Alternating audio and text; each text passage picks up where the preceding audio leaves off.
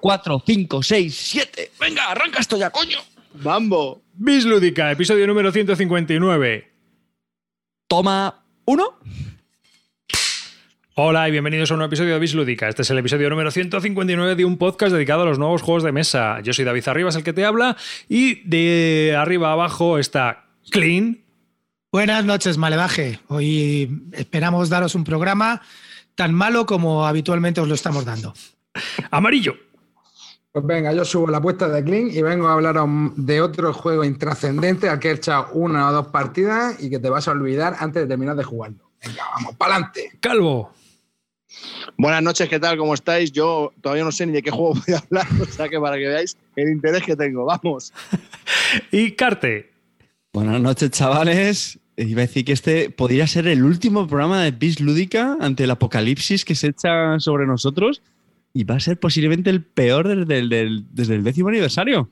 Y si crees y no piensas que es así, puedes apoyarnos en la army.bisludica.com para llevarnos la contraria, ¿eh? Solo por ese Te he hecho. puesto en bandeja arriba, tío. Te he puesto en bandeja. Bueno, a ver, yo solo voy a decir que para ser Brillante. peor que el décimo aniversario lo tenemos que hacer muy mal, así que no creo que lleguemos, chavales. Bueno, nos preguntan en el chat por qué no ponemos música de fondo. Lo voy a explicar, veréis. Antes teníamos una música y nosotros siempre que ponemos música es más o menos, no toda, con licencia. Entonces se nos ha acabado la licencia. Y como ahora también colgamos el programa en YouTube, nos salta el problema y no podemos reivindicar que la licencia la tenemos nosotros. Así que estamos esperando a que el que está ahí arriba a mi derecha, no sé cómo está, lo estáis viendo vosotros, termine de hacerla, ¿verdad?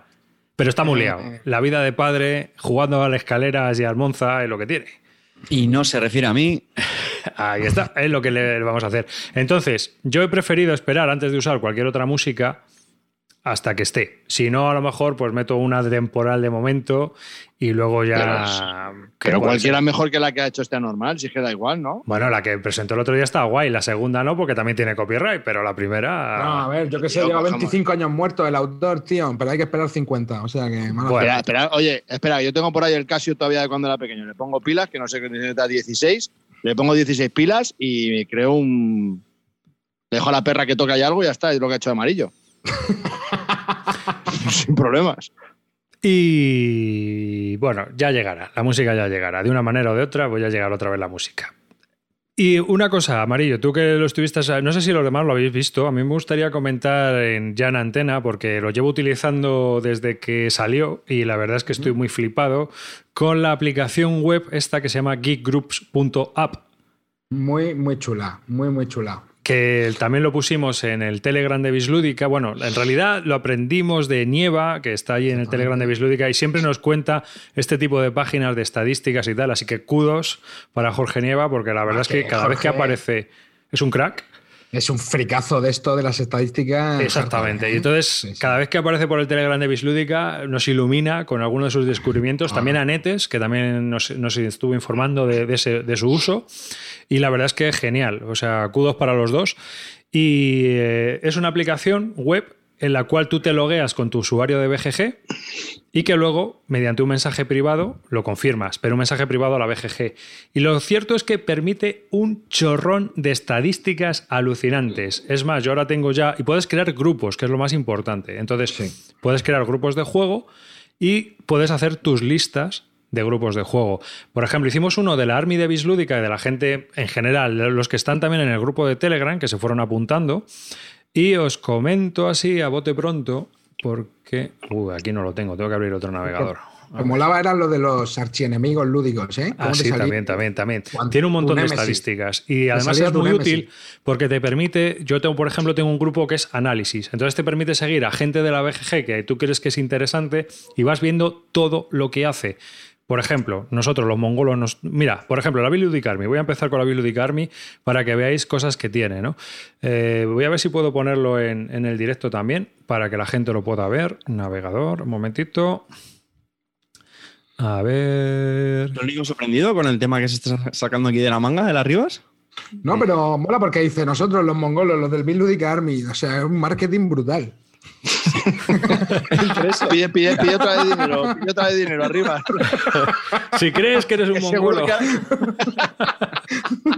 que seguro que hay gente que se está borrando ya ahí, pero Ríete tú de lo del Burger King, tío, y, la, y, la- y el Whopper ese que se. de- Bueno, a ver, por, por lo menos ha dicho así nosotros. con o sea los que billetes están haciendo así. nosotros vamos en el paquete. Lo malo es que nosotros sí que estamos al tanto de eso.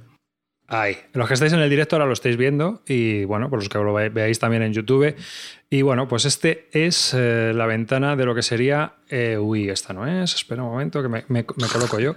Esta sería el grupo que hicimos para la Bislúdica Army. Entonces, por ejemplo, si vamos a listas y pinchas eh, en el top rated, te hace tu ranking de los juegos que hemos rankeado la gente que está dentro del grupo. Así que puedes hacer un análisis de grupos de gente que tú creas que es maja o que tiene gustos similares a los tuyos y ve que, cuál es el ranking que hay. Por ejemplo, de los oyentes de Bislúdica que se han apuntado al grupo, que hemos apuntado en el grupo, el número uno es el Brass Birmingham, no es el, el Gloomhaven.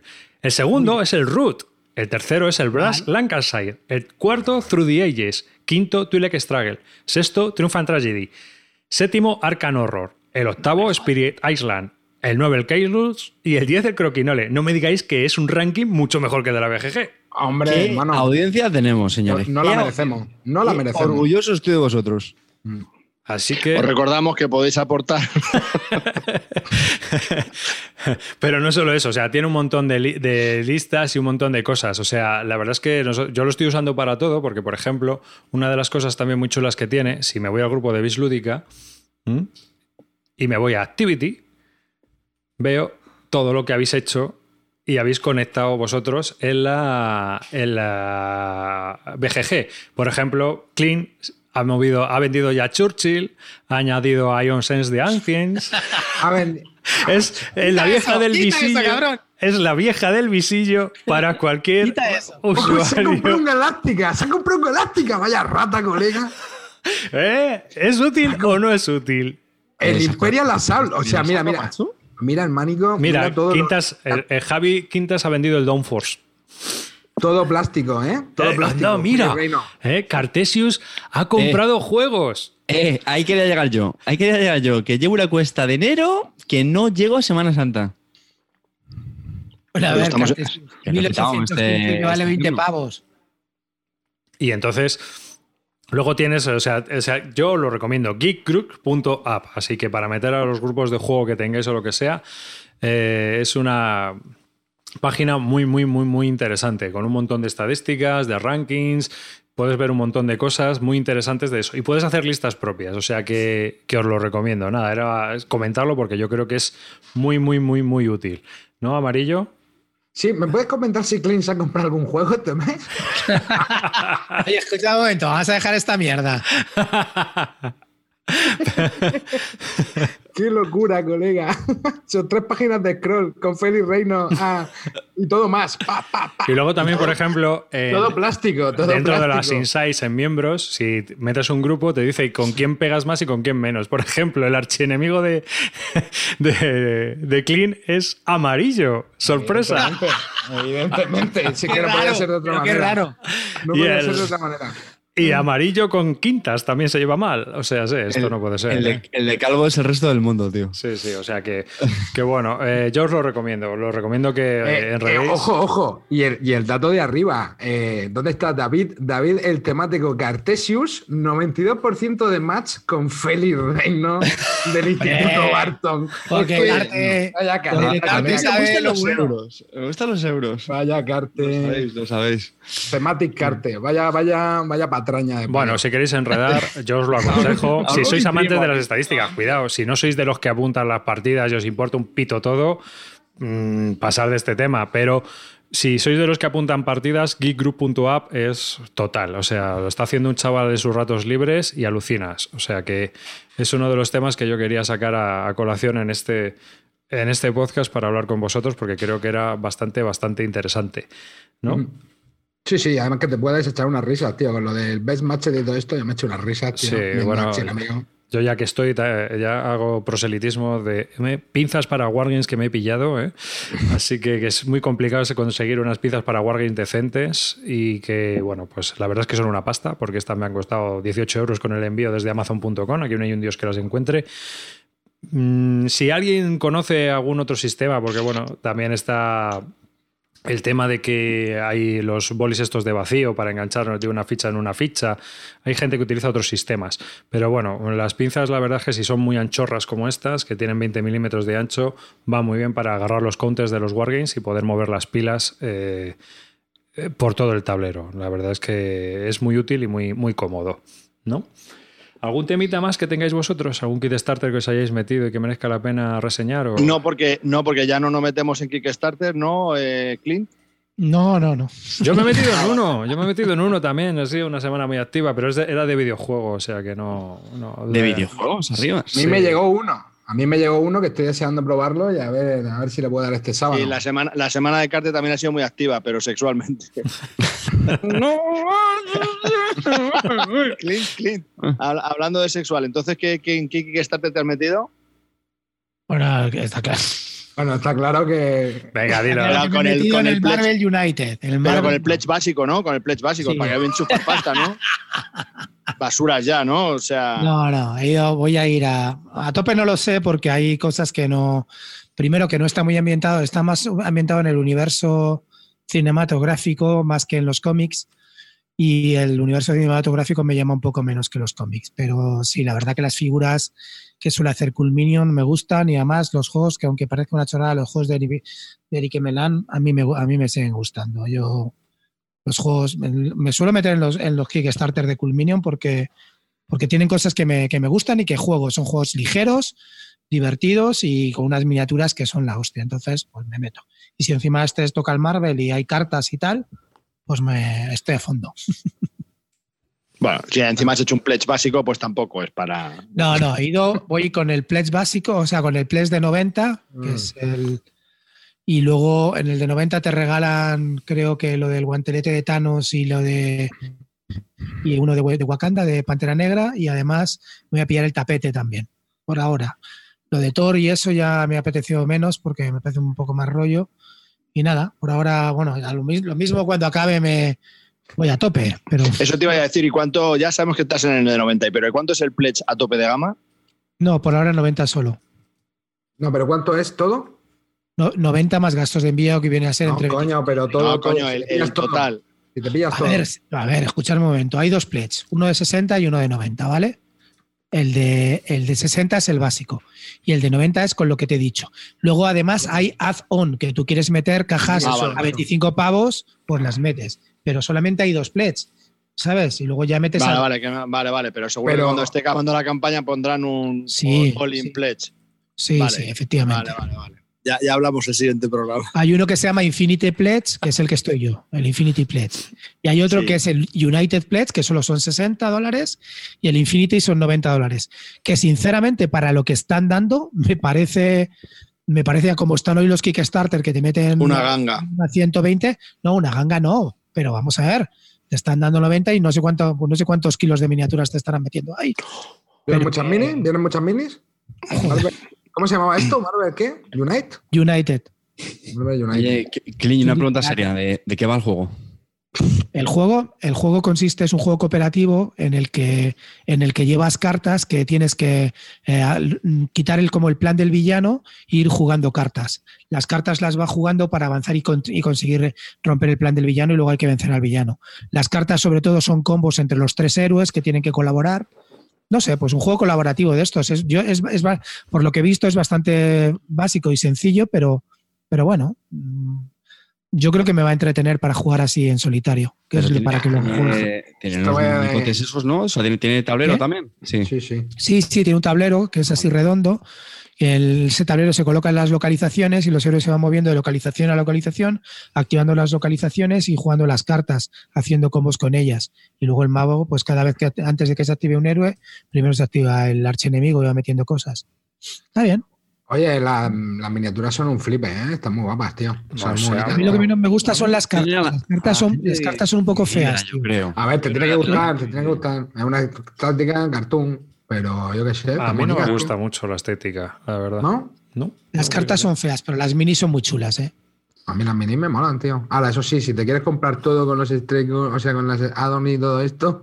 Pero al final esto es de Eric Melan, así que por lo menos sabemos que las reglas y eso, bueno, pues el juego estará entretenido, por lo menos, ¿no?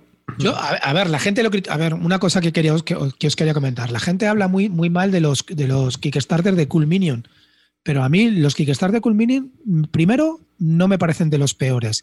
Llegan con retraso, como a todos, no con tantísimo retraso como, como algunos, y no quiero señalar a los putos puritanos, pero, eh, pero eh, luego en general, pues tienes un juego que es amigable, que es eh, un juego sencillito, eh, que está bien y vienen cargados de minis y a un precio, pues eh, dentro de lo que de lo caro que es, no, es no son de los más caros. Ya te digo que esto sale por 90 y te dan plástico para aburrir. Y luego ya si quieres ser completista, pues te metes a 25 cada caja extra. Pero que, que con, la- con- el Pledger este del 90 está- vas más que de sobra. Lo único que critico yo de, de los Kickstarter de Cool Minion son los gastos de envío, que no me creo, no me creo que... Bueno, hay dos cosas que critico. Los gastos de envío no me creo que sigan valiendo 25 y 30 y que no hayan investigado para hacerlos más baratos cuando hay miles de sitios que ya los están haciendo mucho más baratos. Y otra cosa que critico mucho es que no saquen idiomas, solamente lo sacan en inglés y luego las licencias se lo venden a los, a los partners. Pero normalmente en casi todos los ot- otros Kickstarter como que están sacando, como, pues no sé, más, más gente, pues eh, sí que los de Monolith, por ejemplo, los sacan en, en varios idiomas. Entonces, eso me jode un montón. No, tampoco parece que tenga demasiado texto, ¿no? Las cartas son. No, son, son pr- práctica- prácticamente de... No, pero es el hecho, yo entiendo a Clean, es el hecho de que, Ya, ya de que te. de que no. de que no quieran sacar la edición en castellano a la vez. No, que estén o en cualquier idioma, que estén esperando a que haya una segunda edición para ya. Eso pasó A con Kickstarter hace poco, que ahora no recuerdo cuál era, pero sí, dijeron que en una primera edición iba a ser todo en inglés y que ya en la siguiente edición iban a hacer idiomas. Es que ellos venden ¿Y más, tío. Claro, a ver, yo sí que entiendo que lo. Porque A mí no, a mí me jode. Hay gente que no lo hace. Joder, ¿cómo se van los del Everdell? Eh, Calvo, ¿cuál- ¿quiénes son los del Everdell, por ejemplo? Pero los del Ever- el Everdell Los de- salió antes, tío. El Everdell No, no, pero los del Everdell, los del Everdell, no, los del Everdell, perdona. Los de. Joder, El Etherfields. el, el Leatherfields. ¿Quiénes son los de Leatherfields? Eh, no. ¿son- ¿no son los del Tainted Grail? Sí, los del Grail. Awaken, Awaken. Awaken Awaken Realms. Realms, Realms. estos los sacan, los sacan en, tos- en todos los idiomas, tío. Luego han, han acordado ya con los partners y sacan todos y, al cada, y tú ya lo recibes en el idioma que quieras. Sabes que si entras en otro idioma, pues tienes que esperar como tres o cuatro meses más. Pero ¿por qué no te da esta gente la opción? A mí eso me da un poco de rabia, sinceramente. serán tratos que tengan con los partners. Claro, tío. Ya, pero bueno, no sé. De hecho, bueno, esto aquí pues lo sacará, pues. ¿No? Lo sacan. Edge, lo sacará Edge. Sí, claro. Edge es la que saca todo lo de Camón. Sí. Ah, Yo quería comentar dos cosas de Kickstarter muy rápidas. Una para en general y otra para Carte. En general, que sepáis que todos, todos, todos, absolutamente todos los Kickstarter ya de base se retrasan un mes por el coronavirus. Eso que lo sepáis. O sea, las fábricas no han abierto y un mes más mínimo. Salió en el Tainted Grail, que ya la copia en español, un mes más, mínimo. O sea, eso para empezar. Y, de- y todos los otros Kickstarter que están por ahí pendientes. Y lo que te quería comentar, eh, Carte, que sé que estuviste muy interesado, en el anterior programa estuvimos hablando de 1845, un proyecto que sacó un americano a un precio desorbitado, de un Kickstarter de- del 18XX. Ah, Bueno, pues lo canceló, lo canceló cuando llevaba 3.000 euros recau- 3.000 dólares recaudados y el juego valía 245. Ha debido de, dólares. Ha debido pensar que eso era un disparate y lo ha bajado a 230 dólares. Ahora sí. Ha, re- Ahora ha es cuando. recaudado 700. Macho, es que eso le, le estuve echando un vistazo a la campaña y eso apesta- Es apestaba a kilómetros, tío. Apestaba a Pues kilómetros. ha recaudado, o sea, está 18. recaudando todavía menos. O sea, alucino. Ah, y los gastos de envío no incluidos, que eran una exageración. Pues- Así que pues le auguro un muy mal final a este, a este hombre. De marketing anda como nosotros ese, ¿eh? Es que la campaña es igual, no ha hecho nada. Sol- Solamente ha bajado 15 dólares los juegos. Bueno. el mismo paint, ¿no? El mismo tablero. Sí, sí, la lo misma, mismo- la misma mierda, la misma Lo mierda. mismo está haciendo, ¿cómo se llama? ¿Una subasta holandesa? ¿Es eso? Lo mismo está haciendo eso. Sí, cuando lo, cuando lo deje en 60 a lo mejor empieza ya a recaudar pasta. Vaya, Por- vaya. Por lo demás no hay nada más así. Bueno, ha salido este de Two Tomatoes, este con Lo- la- otras cajitas pequeñas de. Muy interesantes esos dos, ¿eh? ¿Cómo se llama, macho? Hostia, Voy a jugar en solitario, ¿no? Eh, Sí. antes. Sí. Teníamos en el Sí, Telegram sí. de Bislúdica que los han sacado antes. Con cajitas pequeñas. Sí, sí, sí, te puede interesar. eh. De, De- de Mink Voyages, los, viajes Mink y la marcha del progreso, de Marchos Progreso. Sí, esos dos. Sí, son en cajita pequeña de Two Tomatoes y bueno, la verdad que son, tienen muy buena pinta. Muy interesantes. Mm. Bueno, mola. Te lo sacan en varios idiomas, como tú quieres. Eh, Clint, esa es tu oportunidad para pillártelo en italiano. Y bueno, cuando lo sacan en castellano, pero bien. Mm. Así que, bueno, pues ya está. Eh, dicho lo cual, seguimos avanzando en nuestro programa. ¿Qué, ¿Cuál era el siguiente tema? ¿El coronavirus? Eh, no, ya nada. que, que vamos a empezar con los juegos, si os parece. Venga, ahí, a muerte. que es lo que quiere la audiencia. de amarillo. juegos. Vamos de menos a más. Venga, sí. Venga, Pues entonces lo, pues entonces lo voy yo, ¿vale? Compro, venga, pues yo voy a hablaros de, eh, venga, un juego ya de estos pasados de moda, eh, de los que ya no habla nadie, 2017, Clanes de Caledonia, ¿vale? Eh, bueno, es un juego... de espera, espera, espera, espera, espera, espera. Venga, ahora en serio, amarillo. No, tío, si es que es una mala racha, tío, solo juego de euros. estos, tío. Pero tío, que es un pepino, a mí me encanta ese juego. A ver, a mí me gustó, me gustó, ojo, espérate, déjame, pero lo que pasa es que luego, luego, bueno, luego, luego diré mi, mi conclusión, ¿vale? Venga, vale. Entonces, el juego de 1 a 4 jugadores, 30 a 120 minutos de duración y es de Yuma Al Jojo, que tiene nombre de trapero de Brooklyn, pero es diseñador de, de juegos, ¿vale? Y bueno, la verdad que hace un juego donde representamos pues diferentes clanes eh, en Escocia y tenemos que desarrollar una especie de motor económico para, eh, bueno, ir, consiguiendo pues cumplir contratos y ir eh, consiguiendo puntos de victoria a lo largo de, de las rondas que dura el juego, que me parece que eran cinco rondas, ¿verdad? Creo que sí.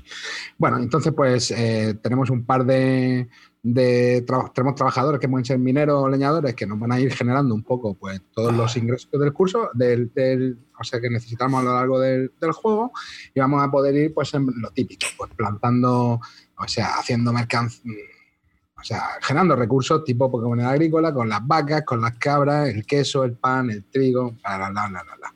Bueno, es una mecánica mil, vista mil veces, ¿no? En esto de los Eurogame, pero en este juego la verdad que a mí me gusta porque, o sea, me gustó porque te hizo, te hace pensar bastante. De hecho, te puede pegar un viaje de AP serio, ¿eh? porque tienes que, todas las cosas están muy interrelacionadas, necesitas todas las materias para procesarlas y convertirlas en, en- en mercancías procesadas que te, que te permiten cumplir los contratos.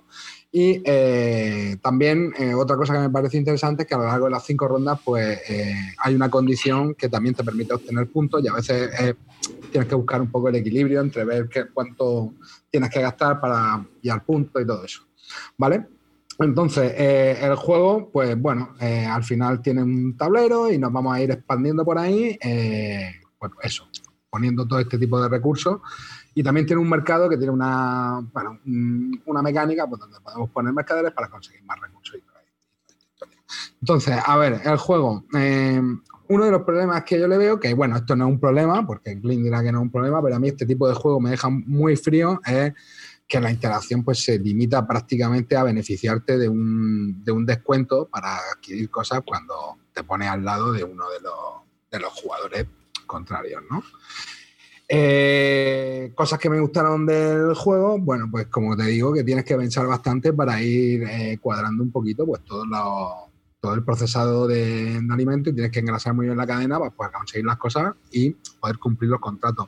Otra cosa que me gustó del juego también es que el precio de los contratos se va incrementando eh, según van pasando las rondas. Y mientras que en la primera ronda incluso te dan dinero por conseguir contratos, en la última ronda comprar contratos es algo que es caro y tienes que ver también un poco, medir si te interesa comprarlo o no, porque la verdad que suele ir justo de monedas para todo lo que tienes que, que hacer. Eh, el juego tiene una pequeña simetría en- de- del hecho de que cada uno cada clan eh, pues se beneficia de una ventaja especial y la verdad que me pareció un juego, pues lo que te digo, un juego eh, que me gustó, que es agradable de jugar, que pasas un buen rato, pero que a mí me, es algo que me pasa particularmente y cada vez me está pasando más pues con este tipo de euros que me cansan rápido, le eché un par de partidas y ahora ya una tercera pues ya me da un poquillo de pereza, ¿no? Y eso que el juego me gustó, ¿vale? Así que bueno, yo diría que el juego es recomendable y, y no sé, vosotros también lo habéis probado, ¿no? A ver qué, qué pensáis del juego. Ah, Me empiezo yo, por ejemplo. Eh, a, mí, a mí es un juego que me, me gusta mucho. De hecho, estoy vendiendo muchos juegos de mi colección y este es uno que se va a quedar. Eh, me parece muy interesante. Me encantan esa mecánica del. Tengo un tablero individual en que lo relleno de cosas a lo Gaia Project y voy soltando cosas en el tablero principal. Me gusta muchísimo eso del tablero en conjunto en el que todos vamos desarrollándonos por ahí y cómo te tienes que ir moviendo, la sinergia que puedes conseguir con otros jugadores. También me gusta. El mercado me parece bastante interesante, pese a que es muy sencillo pero te, pero te, te hace pensar en qué momento quieres vender o comprar. No sé, está bastante bien. Y lo de los contratos también, también me gusta. A mí me parece que es un, un gran, gran juego de un diseñador Nobel, que ha sido su primer diseño. Y mm, vamos, mm, me parece que es un muy, muy, muy buen juego. El solitario, no tanto. Yo, yo, re- varias cosas que quiero comentar.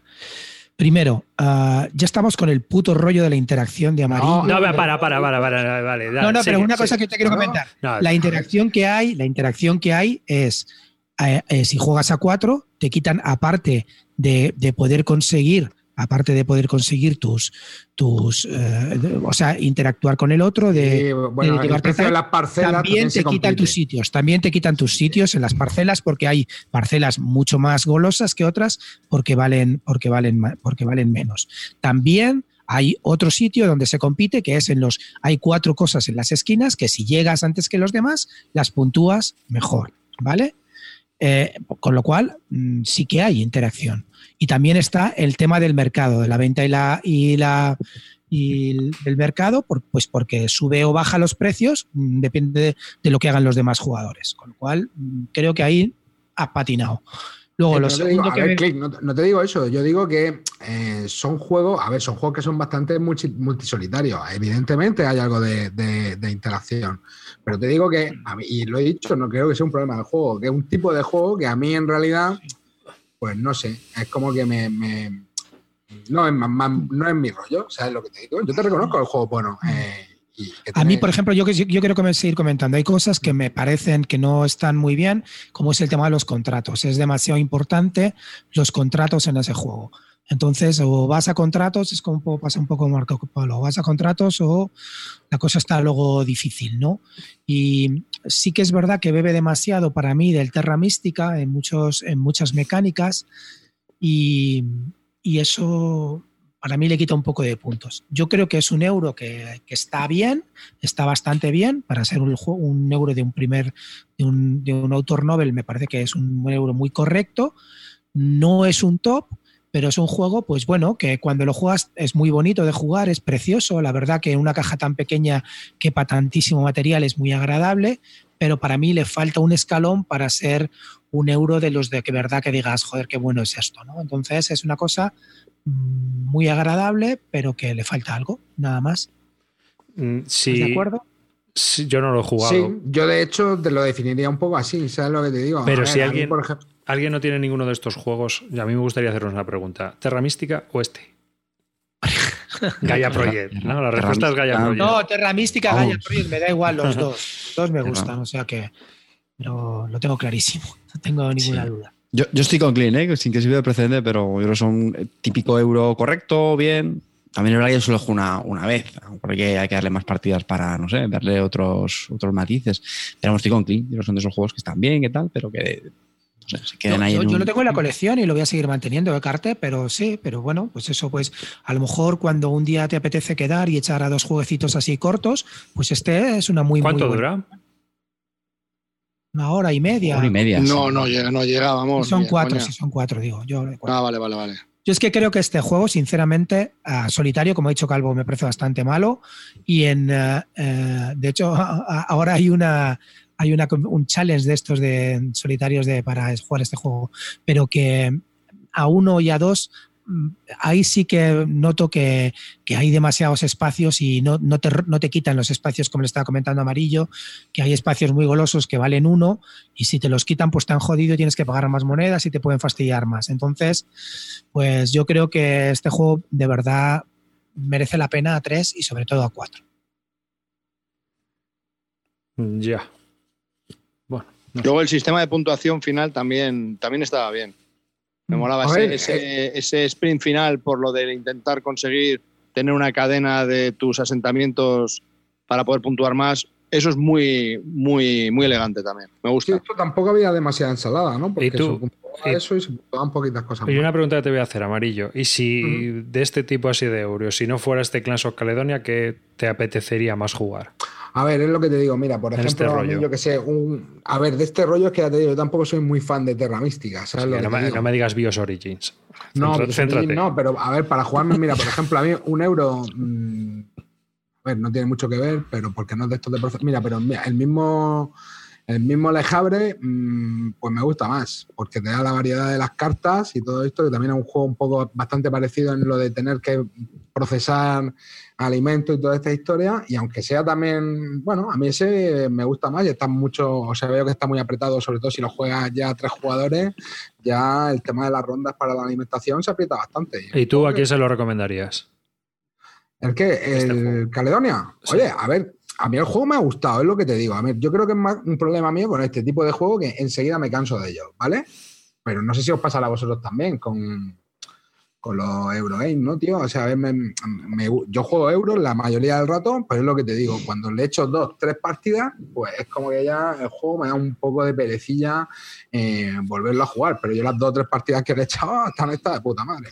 O sea que yo en realidad el juego lo recomiendo, el juego está bien, el juego está bien, pero te tiene que ir un poco este rollo, ¿no? Lo que Si pasa es que, ¿por cuánto sale este juego? Pues, No salía bueno, caro, ¿eh? Por eso, por eso. No, no, euros. Salía bastante bien. A De hecho, esto salió, te salió al principio en Kickstarter, ¿no? Oye, Calvo. ¿tú lo has jugado bastante a este o no? Sí. ¿No crees que los contratos son demasiado decisivos, tío? Hombre, es que no tienes otra cosa a la que ir. Si no, Sí, puedes, bueno, ir a mercado, puedes ir a mercado a. Sí, pero a es que intentar yo, lo que, yo lo que negociar. veo es que hay, hay Ah, contratos es una- que otra de las cosas que puedes hacer, puedes ir a mercaderes, porque puedes conseguir hasta cuatro mercaderes, creo, si no recuerdo no, mal. pero no, no. No, que, No sé. Yo lo que sí veo es que hay, hay algunos contratos que son muy pepinos. Sí, sí. Y entonces, Pero tienes la suerte de que, te- que estés produciendo algo que salga al contrato. Si no lo tienes, pues estás y- jodido. y que- A y que- cuarto, a, a cuatro, mm, que van a ser, o sea, hay más contratos, van así, si te quitan los contratos, pues eh, estás, estás jodidísimo. ¿Y Y lo tú- que sí me moló fue eso, ¿eh? que el precio de los contratos se vaya encareciendo con la ronda. Eso, por ejemplo, me gustó. Un detalle Está bien, chulo. eso está bien. ¿Y tú, Calvo, a quién le recomendarías este juego? Que es. No, es que antes, que es- antes de eso estaba yo pensando, me habéis preguntado la preguntita, y ahora os, os hago la preguntita a todos, porque me he quedado un poco en blanco. Estabas preguntando de, de este tipo de juegos, que, ¿a qué, qué otro juego recomendarías? Y estoy intentando recordar juegos como el Clans of Caledonia, Terra Mística o Gaia Project, en el que tengas un tablero individual, que empieces con todo y tengas que Hansa sacando- Teutónica. Hansa Teutónica, vale, no, no me venían más ejemplos. Entonces, ¿tenemos muchos, muchos más juegos de esos? Hombre, sí, pero es que ahora me no con me tablero viene. individual. Bueno, No, no, no, en el que en el setup los tengas que llenar y a medida que vas jugando vas quitando fichas. Esa, esa mecánica a mí me flipa, me encanta. Joder, A eso. ver, pero, a ver, también, pero yo qué sé, tío, es un poco también. Tampoco hay tantos, ¿no? Es que no me sale ninguno, No. salvo el. el Pero me refiero que no Aquasphere también. Aquasphere están comentando en el chat. Ah, vale, vale, es que ese no lo he probado. Y el de las No sé, minas pero- que no me sale ahora, ¿no? También tenía ese rollo, ¿no? ¿O no? ¿Cuál? ¿Cuál? El de las minas en Alemania, en el RUR. ¿No? ¿No tenía ese rollo, más o menos? Sí, sí. Eh, El Cole, Colin Colony, no. Colon Colony. mm, No. Mm.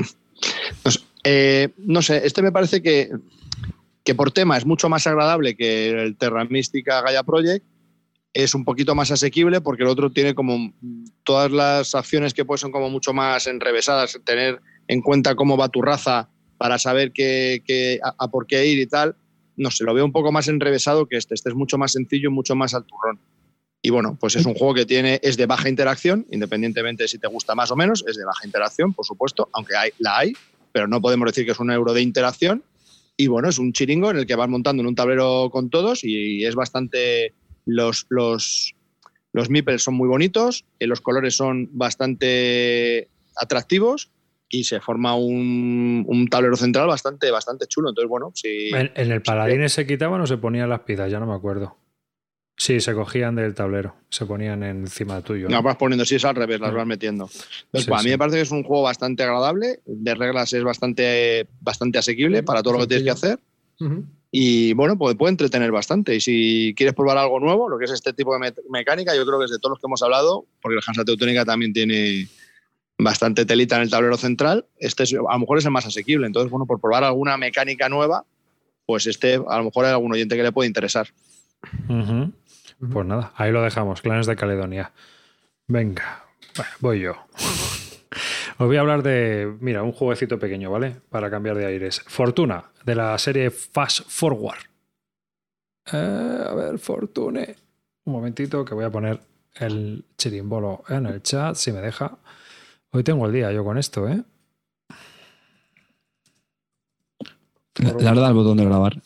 Sí, hijo, sí. Pero Venga, arriba, trata de arrancarlo. Está esto un poco fast forward. Aquí lo tengo. Fortune. Muy bien. Fortune es el nuevo título de Freeman Fries en la serie, eh, esta fast forward de cajas pequeñas que están sacando Edge en español. Y es otro juego de esos que es de 2 a. Bueno, este es de 3 a 5 jugadores y también tiene una duración de 15 minutos. Lo normal es que juegues 6 o 7 rondas de golpe. Es como todos estos juegos de este hombre, que empiezas con un mazo tapado, vas destapando cartas y vas sacando las cartas poco a poco y te va diciendo lo que tienes que ir haciendo. Así que al principio lo que tienes que ir haciendo es el que, el que más sume sus cartas es el que va ganando, ¿no? Entonces, al principio es una chorrada, porque claro, te van saliendo cartas el 2, el 8, el 7, y tiene una mecánica de cojo una carta, dejo una carta, la típica dinámica de cojo una carta, dejo una carta. Pero según vas avanzando, empieza otra vez ya a cambiar la dinámica y empieza a haber combos en las cartas. Si tienes dos cartas iguales, sumas 8 puntos a la puntuación final. Entonces va modificando eh, cómo es eh, el final del juego. O sea, cómo puntúas el juego. Luego te modifica el final del juego. Ya no es el que más tenga, sino el que no se pase de 21 y más se acerque a 21. Y va añadiendo cada vez más reglas, ¿no? Y luego te va añadiendo, por ejemplo, que alguien puede decidir cuándo termina la partida. Así que cada vez se van añadiendo más opciones tácticas en el juego y más reglas nuevas y tienes que ir jugando, aparte de que van saliendo cartas que ya se han jugado como en todos estos juegos de Fast Forward, con lo que te va saliendo e intentando hacer esas combinaciones para conseguir la combinación más alta ganadora que no siempre están. Por ejemplo, hay una carta que hace que sea la más baja, eh, o sea, que puedes hacer bastantes estrategias en el juego y puedes ir intentando o jugándotela porque al final es un push your look.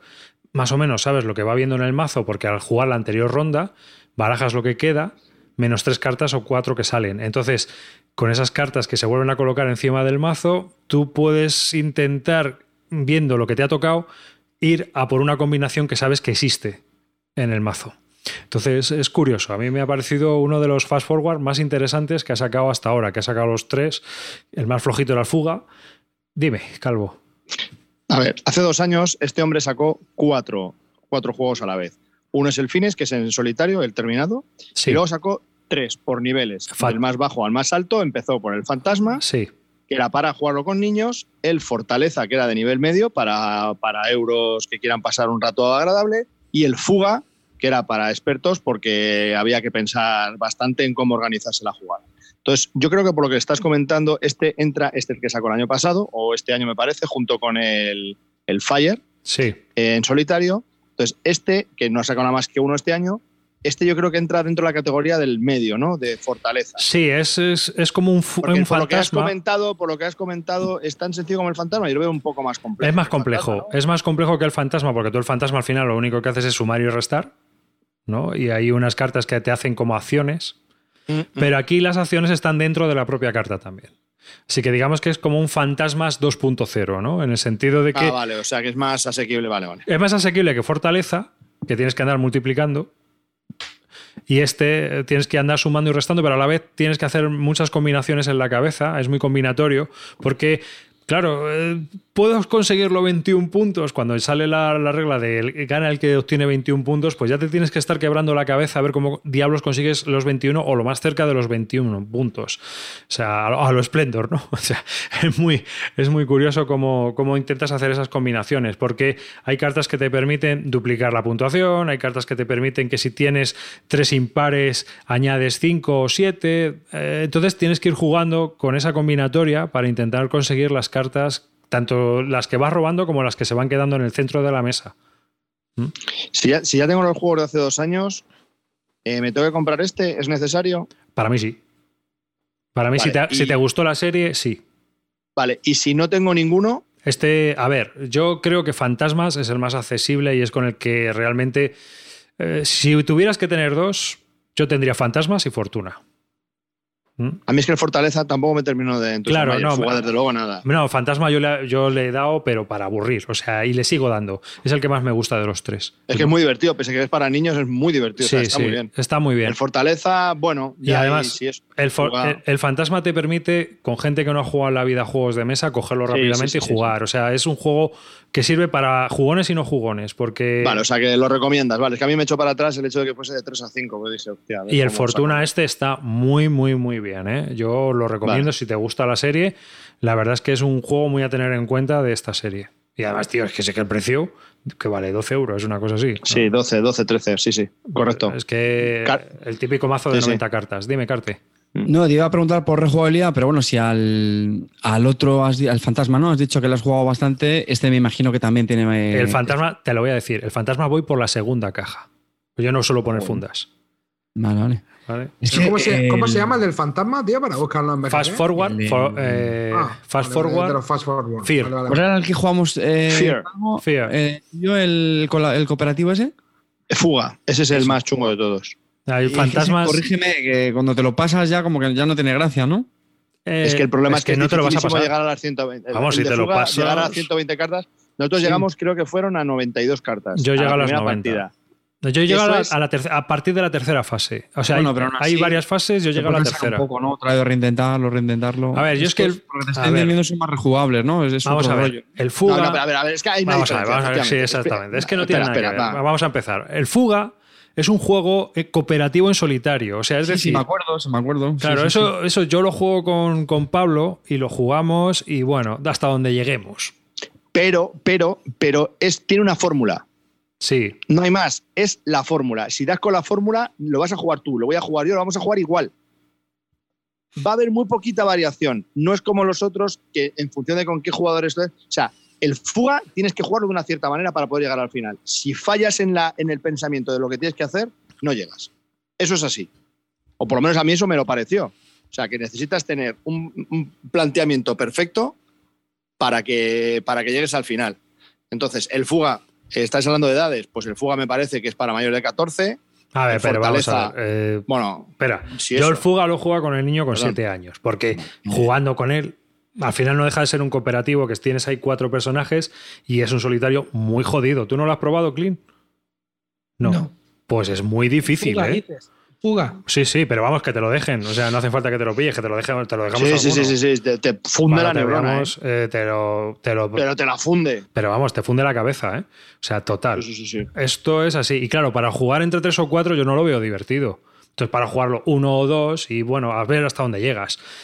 El Fantasmas, yo lo he jugado con niños de siete años y la verdad es que lo pillan bastante bien. Pero claro, Sí, es que hay que sumar, porque solo sumas y restas. Pim, pam. Entonces, es una fortaleza, no. Fortaleza y multiplicaciones por medio y ya la cosa se complica mucho. Y este fantasma, este Fortuna, eh, con ocho años lo estamos jugando y bien, bien. De momento bien, porque ya claro, ya multiplican. Entonces es un juego que es mucho más accesible. Yo ahora mismo, el top, el top, para mí sigue siendo fantasmas, pero más por antigüedad que por otra cosa. Este Fortuna también lo tengo muy bien colocado. Y, luego ya Fortaleza. Y por último, Fuga por su peculiaridad como solitario. Iba a comentar que este hombre, su diseñador, eh, Fried- Friedemann Friese, eh, que no sacó nada el año pasado, pero no. Eh, estaba revisando la BGG y sí, en 2019 estoy viendo por lo menos que sacó uno de los, de los perezosos, ¿no? Fats- Efectivamente. Fast- el Fire, que creo que también va en este rollo del Fast Forward, ¿puede ser? Por lo que estoy la No, el? Fire, No, el el Fire es, es es distinto. el de los marcianitos. Es Ah. el que me compré yo en Ah, alemán. vale, vale, vale. Esto, eh. Ah, Pero lo que iba, no ha hecho mucho ruido este hombre en este S, ¿no? No es que tampoco. Bueno, ya sacó, sacado tres juegos. sacó sacado Futuro- tres juegos. Bueno, si quieres, ya enlazamos. Venga, hablamos de Futuropia, que también lo probamos, que también lo probé. Ah, pues venga. Venga, Futuropia. Yo, yo mientras voy a, voy a hacer de cuñado, voy a decir, este hombre ya se le ha pasado el arroz, ¿no? Fut- si lo ¿Qué pensáis? bien. No, no. A mí lo que me parece este hombre me parece increíble los diseños que saca. Te puede gustar o no te puede gustar, pero es un hombre que está continuamente innovando. Y para ser un, un diseñador de la vieja escuela, me parece que hace diseños que te pueden molar o no, pero que innova bastante, porque toda esta serie del, del Fast Forward me parece brutal y sobre todo ya con el de frutas prohibidas. Pues eh, frutas fabulosas. Es frutas Sí. fabulosas, me parece que es, eh, o sea, su culminación, me parece brutal ese juego. Me Ese- parece Sí, sí, ese es muy bueno. Es muy, muy, muy bueno. espectacular. Y espectacular. y cuando te termines ya- el juego y lo vuelves a empezar, vamos. Pero ah, sabes que hay una expansión, ¿no? Sí, sí, sí, sí, lo sacó hace un año y medio o dos, ¿no? Me parece. ¿Y el Castillos de Arena qué tal? Es verdad que lo comenta Tabo también por ahí. A mí no me entusiasmó mucho, ese es del año pasado. Mm, a mí me dejó bastante frío. Es al revés, te tienes que ir quitando de cartas, tienes tu mazo lleno de mierda y te tienes que ir quitando cartas. Bueno, ya que estamos, venga, hablamos un poco Bah. de Futuropia. Eh, es de 1 a 4 jugadores, eh, dura una hora y media de duración, 1 a 4 jugadores, se puede jugar en solitario. ¿eh? Y bueno, es un juego que lo que tenemos es, digamos, que llegar a, a la autogestión, ¿no? Utopía. a la Ah. utopía, ¿no? de que pues mm, eh, los recursos que tenemos son inagotables, es decir, eh, energía inagotable, plantas inagotables, es decir, no, no tiramos de materias primas ni de recursos, vamos jugando y empezamos con unos personajes humanos y vamos adquiriendo robots y vamos adquiriendo mejores centrales energéticas y mejores centrales eh, agrícolas y vamos creando una, una utopía, ¿no? Entonces, eh, pues vamos pillando distintas habitaciones. Una es la de energía, otra me parece que era la azul, que no recuerdo ahora mismo. A ver, era. Una era energía y la otra es que no me acuerdo qué era. Guaste, da igual. Bueno, da igual, son recursos para que veáis que tampoco se me quedó mucho la cosa. El caso Ya, es ya. que es que hay una, una parte que son robots que lo que hacen es que trabajan ellos y no tiene que trabajar un humano ahí. Al final de la puntuación, cuantos más humanos tengas tocándose la pera, mejor, ¿no? Eh, entonces, me recordó mucho a Director de Fábrica, no sé si lo habéis jugado, pero quitando las subastas. Aquí lo que se adquieren son las habitaciones y las salas para trabajar mediante una especie de draft. Vas comprando, hay un mercado que va subiendo y bajando dependiendo de qué, de qué eh, parte compres. Puedes comprar la cara o puedes comprar la más barata, ¿no? La más barata es peor, pero claro, es más barata. Entonces, eh, simplemente ha quitado la subasta. Digamos que ha simplificado las mecánicas del director de fábrica y las ha, eh, las ha encajado en un tema así utópico. Para mí se queda un poco en tierra de nadie. Es un juego que se queda ahí un poquito. Pues al final es el típico. ¿Eh?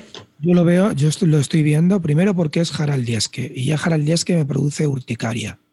Solamente ver los diseños gráficos que tiene este hombre me produce Horror. picor, picor escrotal. Joder, pues este no es de los más feos, ¿eh? Los tiene más feos. No, no, sí, no, no digo que no. pero- Pero, Clint, ¿ves? Este- esta imagen que está saliendo ahora sí que es de lo veo- Harald el- Dieske. Lo veo sobre mesa, tío, y veo una, una, una imagen de 25 losetas sobrepuestas con un, con un peón eh, gris sobre él y me apetece entre cero y nada jugarlo, ¿sabes? No, es un juego Pero que vas haciendo acciones.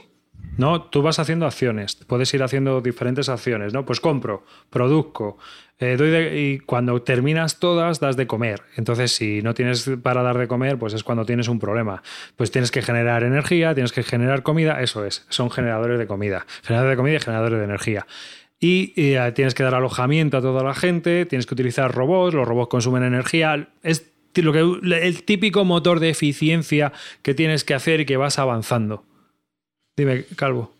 Sí, al final lo que tienes que hacer, empiezas con personas y lo que tienes que hacer es tener los suficientes robots, producir la suficiente energía para que produzcan los robots y la comida se la des a los humanos que se están tocando la pera. Ya está.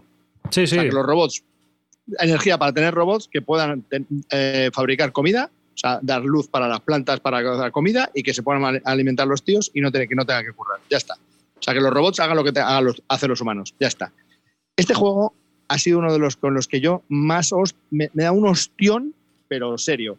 Me costó con descuentos 67 pavos. ¡Hala la leche! Espera, espera, que está muy bien de precio. Lo vendí por 25. No había Dios que quisiese el puto juego.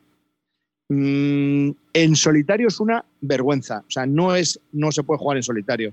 Te, explican, te ponen en el reglamento. No es un juego en solitario, aunque ponen una a cuatro. Te estoy te voy a explicar cómo se juega y luego tú ya sigues si quieres. O sea, no tienes ni que hacer puntos, es simplemente para ver cómo se juega. Horrible.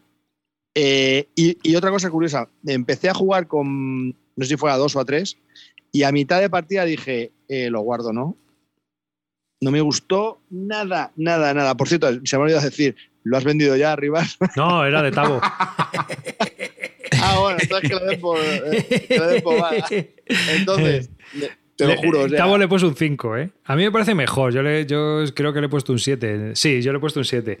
Eh, Joder, arriba, no me fastidies. Una berenjena de esas, ¿no? Le pones tú. no, yo, a mí me parece que es un juego que ¿Qué a sería? cierta, Un, un, a cierta un seis, gente. tío, arriba. Es un 6. seis. Mi 7 es un y, 6. luego, y luego y luego es un es súper poco elegante para lo que hace este tío. Que A a, ver, veces hace eh, si cosas antes- chulas, si antes hace hablábamos cosas muy feas. de que Fast Forward es muy innovador y de que Fortuna innovaba, pues este Futuropia es la, la cara de la otra de la misma moneda, ¿no? Es decir, es la cruz. Aquí no innova, está, es un refrito del director de fábrica, donde tenemos que hacer un motor de eficiencia, el tema no acompaña, las ilustraciones son... cha, Es que es todo es un poco... Ah, y luego Es que- ocupa un chorrón de mesa, porque se va alargando, se va alargando, y esto es un no parar. Y la caja es enorme, es como la de alta tensión. Que este diseñador, hombre, decís que innova mucho. Yo creo que la palabra más es, es experimentar. Sí, sí, es, hace es mucho muy experimentador. Copia también de otros juegos, joder, hasta el punto que sacó, acordados del copycat, que eso sí que era un refrito de copias de otros juegos. Eh, o sea, a mí es un diseñador que, hombre, yo creo que llama la atención. Mm, Me cayó hace ya bastante tiempo y no me, no me llama eh, a mí. Pero sí creo que, bueno, hay, que- hay que seguir teniéndolo en cuenta. Pero eso, yo lo diría más que innovador, innovador. Eso. Hombre, tiene, tiene juegos muy innovadores y muy chulos. Sí, sí, sí. A ver, la- el- lo de Ah, 500 tronco, no es V. Rosenberg, ¿sabes? No es todo colocado. Bueno, que, que V. Rosenberg, cuando hace un abstracto o hace alguna cosa de estas que le da la vena, te saca un bonanza o te saca un password, ¿vale? te saca algo distinto. Pero los típicos juegos de V, que son siempre lo mismo, pero cambiándole las cosas, pues eh, no. Bueno, O sea, pero tú lo has dicho, te saca un abstracto y ya saca el password 17 veces. Bueno, también. O sea, Pues ha es sacado que- un abstracto. Claro, claro, De pero todas que. formas, de todas formas, por ejemplo, yo creo que este hombre, para mí solamente tiene dos juegos, que son Alta Tensión y El Viernes. Todo lo demás pueden ser experimentos que me, me agrada enormemente que los compréis y lo jugáis vosotros, pero yo, a mí me dices, te voy a sacar un, un juego del, del pelo verde y, y creo que me produce la misma sensación que si me dices que te voy a sacar el, No, pues esta serie de, de Fast Forward está muy chula como filler. Sí. ¿eh? Mm. Esta serie está Sí, sí, muy, vaya, muy, es muy recomendable. Clean está muy bien. El, es que estoy viendo aquí el, el, joder, el, el Félix, el gato en el saco. Joder, también está. Es un juegazo muy serio. Sí, hombre, está bien. Bueno, yo al Futuropia le he puesto un 5. Mm, No le cateaste. ¿Y eso Es- qué? bueno, muy bien, muy bien, muy bien, pero no me lo saquen más. Venga, vais, vais. si no hay otra cosa, lo juego, pero preferiría irme a dormir. Sí, vamos. Para hacer un especial de este hombre no es. Así que, bueno, eh, pues esto era un Hemos poco... hecho especiales de nada en nuestra puta Eso, vida. eso te iba a decir, digo. Sí, hombre, de- ¿cómo se llamaba el pavo este? El, de Watch Your Game. De la. Para, Ah, para verdad, mis verdad. compañeros de grupo, no, no hemos hablado de un especial de alguien en nuestra puta vida. Dicho lo cual, ¿quién se anima al siguiente juego? Venga. Venga. Ah, Yo, esto ya más, más bajo no puede caer. Venga, vaya. Bueno, pues yo quiero hablaros de. Bueno, antes de decir de qué voy a hablar, os quiero dar un consejo. ¿Vale? Quiero dar un consejo Sierra Madre. No. ¿Nada de eso? No invirtáis Esto es- donde clean. Es, es Vox Populi, pero por si acaso lo, lo quiero dejar manifestado, ¿vale? Yo creo que todos tenemos un miedo de que Calvo pues no, no le echamos mucho a cuenta, ¿no? Yo creo que algo que sea para jugar en solitario. A Clean, bueno, depende del euro, si está inspirado. Amarillo últimamente me tiene muy desconcertado. No. Pero el consejo del día y del programa, y este sí que es en serio, y es que yo tengo un- una práctica, y es que para un wargame, si David Arribas y Celacanto están de acuerdo, y suele ser bueno, eso es, para mí es una compra. Y ese es el consejo que os doy, ¿vale?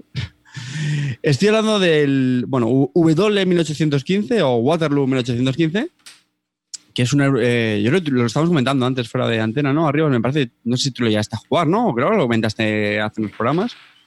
Y, y bueno, pues a mí ya me lo metió un poquito en el, en el radar. Es un, sí, vamos a decir Wargame, porque seguro que alguien que lo escuchará se tirará de los pelos con, con las eternas discusiones de si no son buenos o no. Bueno, que todo el mundo coincide en que es un super filler. Ah, lo tienes, ¿no? Efectivamente. Es un, es un super filler, es literalmente dura 15 minutos o 10 o, o 20 y, y- y todo el mundo coincide en cómo es posible que algo tan, tan sencillo pueda darte esa sensación de efectivamente recrear la batalla de Waterloo. ¿Vale? Dicho esto, yo te voy a decir que temas eh, napoleónicos soy bastante ignorante, aparte de otras historias. Eh, pero bueno, no, siempre me llamaba la atención. A veces el- el- la época de Napoleón, la verdad es que es, es también apasionante. Yo sé que estoy con el tema de la historia y, hombre, pues el periodo napoleónico es, flipante. Y total, que me, al final vi que a Rivas creo que le, que le gustó, eh, lo hablé con Daniel Canto y me lié. Hicieron una segunda edición hace poco. En realidad, Y- os- os voy a explicar cómo funciona Carte. Cuando tiene que comprarse un juego y ya, que no, que y no ya ahorra los 5 euros, me pregunta a mí, ¿sabes? Y yo le digo, sí. Y entonces luego va y le dice a Celacanto, Celacanto, ¿este juego qué tal? Y si dice sí, tiene el doble check, es cuando ya empieza a pensar si suelta la pasta o no. Y luego Pero vuelvo tú, le, arriba. tú le dices que sí como, tú le dices que sí como los locos, ¿no? Arriba. No, no, no, no, le doy mucho la vara. ¿eh? Por ejemplo, hace poco me preguntó por uno para, para la niña y le dije, pues tío, mira, yo después de jugar mucho no lo veo. ¿De verdad? Que sí. ¿Cuál? ¿Cuál fue ese? El Viva el Topo. Ah, Claro. Sí, sí. Bueno, luego no sé lo que habrá hecho, pero vamos. Waterloo 1815, entonces no, no me voy a extender en mecánica, ¿vale? El juego es sencillísimo, el mapa, pues nada, eh, el, el mapa realmente es cromo, o sea, tiene el, el mapa donde está evidentemente la batalla de Waterloo, con, las, con el ejército francés, comandado por Napoleón, y el ejército, bueno, aliado, que sobre todo los ingleses del, del duque de Wellington, y que también simula la llegada de, de- de los aliados eh, prusianos de, de Brugge. Y, ¿Sale, sale Hugo Mont, la granja de Hugo Mont? Sí, sí, sí, Hugomol, el Haye, ¿no? Creo que es. Vale, vale, vale. vale. Y hay otra que no me acuerdo muy bien. cuál es. No, no, es que ese es el tema. O sea, yo reconozco que Waterloo desconocía mucho, pero, tío, simplemente de lo que te enteras de, de la batalla en sí, es que te aseguro que son de esos juegos, digamos, rollo documental, que yo creo que conmigo ha conectado, porque salvando muchas las distancias, me ha recordado un poco a los Sierra Madrileños. Es decir, juegos, pues sí, que tiene mucho azar, pero, joder, tío, que temáticamente, a nivel de simulación, eh, joder, pues te molan, te despierta el interés, empiezas a mirar lo de siempre, ¿no? Y, y nada, pues tiene unas, unas las fichas son las divisiones, sobre todo, tiene también la artillería, la gran, la gran batterie, ¿no? Que es la- toda la artillería que desplegó ahí Napoleón sobre las colinas. Y, y, tío, además hace poco vi un GIF animado muy chulo de que, que simulaba cómo, cómo fue la batalla, ¿no? Pues cómo, cómo cargaba la, la, la, la caballería, ¿no? El, el ataque de las, de las filas, etcétera. Y luego ya cuando llegan los prusianos y todo, ya cuando ya todos los franceses ya se, se, se, se piran. Y, y, joder, lo estás jugando y tienes esa sensación de estar recreando la batalla. Y es verdad que puedes probar diferentes cosas y, y es muy, muy entretenido, ¿vale? Eh, más cositas del juego. Para empezar, las reglas son muy, muy, muy sencillas. Son muy, muy sencillas. Es, lo que tú haces es que eh, las unidades, los cuerpos de, ejército, bueno, no, pues que tienes unas tarjetas y bueno, pues en cada turno un, un jugador activa una de ellas. Tiras un dado y mira lo que pasa. ¿Que te sale bien? Le haces una baja al otro. ¿Que a lo mejor te sale mal? Te haces una baja a ti mismo. Más o menos de forma muy, muy generalizada es eso. Pero claro, cada unidad tiene su sabor temático e histórico. Pues a lo mejor hay unidades que se forman en, no sé cómo se dice en español, en, en square, ¿no? En, en, cuadrado se dice, o sí. se forman en, en, posición defensiva, ¿no? Con las bayonetas.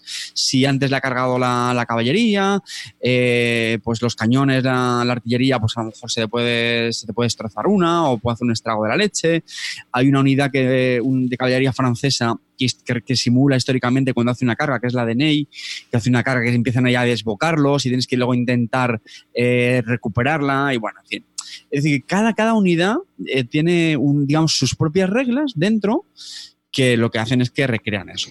Al final es un tirados, al final es, me toca, activo esta unidad, tiro el dado, pasa algo, venga, te toca, contraataco o no, activo esta otra, tiro el dado, pasa esto otro, así hasta que pim pam, pim pam, vas haciendo bajas, vas bajando la moral, hasta que uno de los dos ejércitos huye y ese es el ganador. Calvo. A ver, a ver, me, me, has, me, has, me has reventado la neurona. Vamos sí. a ver. Muchas, muchas preguntas, muchas preguntas. Sí. Venga, has dale, dicho que es muy sencillo, has dicho que es muy sencillo y has empezado a contar un montón de mierdas que me he quedado, me he quedado todo crazy. Entonces, a ver, ¿cuántas unidades son?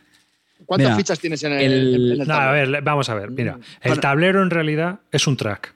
Sí, sí, Lo, sí. lo que indica es quién va ganando.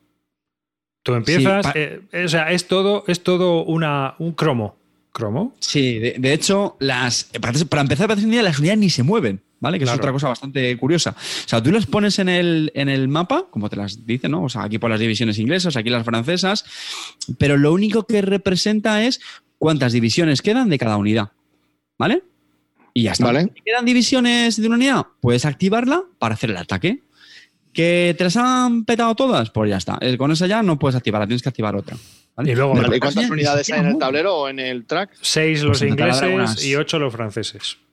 Porque Sí, son las sí. cartas, las unidades son las cartas en realidad. Es. Los franceses tienen ocho cartas depende, que, dos, que- tres, que incluyen cuatro. al líder, ojo, y los ingleses tienen seis, incluyendo al líder. Entonces, Vale, vale. de lo que va, a ver, es que puede parecerte un tiradados que lo es, pero es que dura 15 minutos. Entonces, Sí. del rollo que va esto es de tú lo intentas y tiras el dado y puedes tener una mala tirada y no te sale lo que tú quieres, pero vas reaccionando a esas tiradas y vas viendo, o sea, que tienes eh, la, la dicotomía de, ostras, activo esta unidad o activo esta otra unidad, intento cargarle o retorno el fuego con la batería de cañones. O sea, tienes ahí mucho, mucha pequeña decisión que tienes que tomar y es que dura 15 minutos. Es que te puedes jugar un- yo una partida con el inglés y luego juego con el francés y vas jugando. Vale, y, y quedarte con, la- con lo que hace cada unidad, porque has dicho cartas y no, no entendía Sí, mal. esa es que la cada, parte, una, cada digamos, unidad.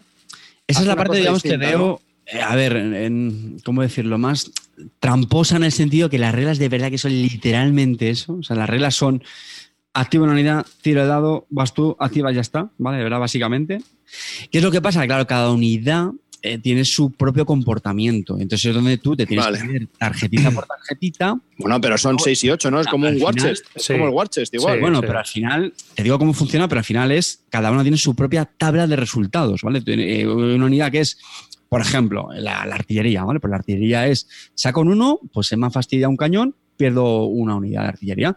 Saco un 2, no pasa nada. 3, me cargo un tío. 4, me cargo un tío y le bajo la moral. Así, en, en- en esa línea va, ¿vale? Vale, Y vale. otras, pues algo parecido. O sea, tienen más impacto, menos impacto. Pero aún así, luego hay otras que sí que tienen modificadores. Lo que te digo, hay otra que, por ejemplo, si es que la carga la caballería antes, entonces se pasa a una formación defensiva.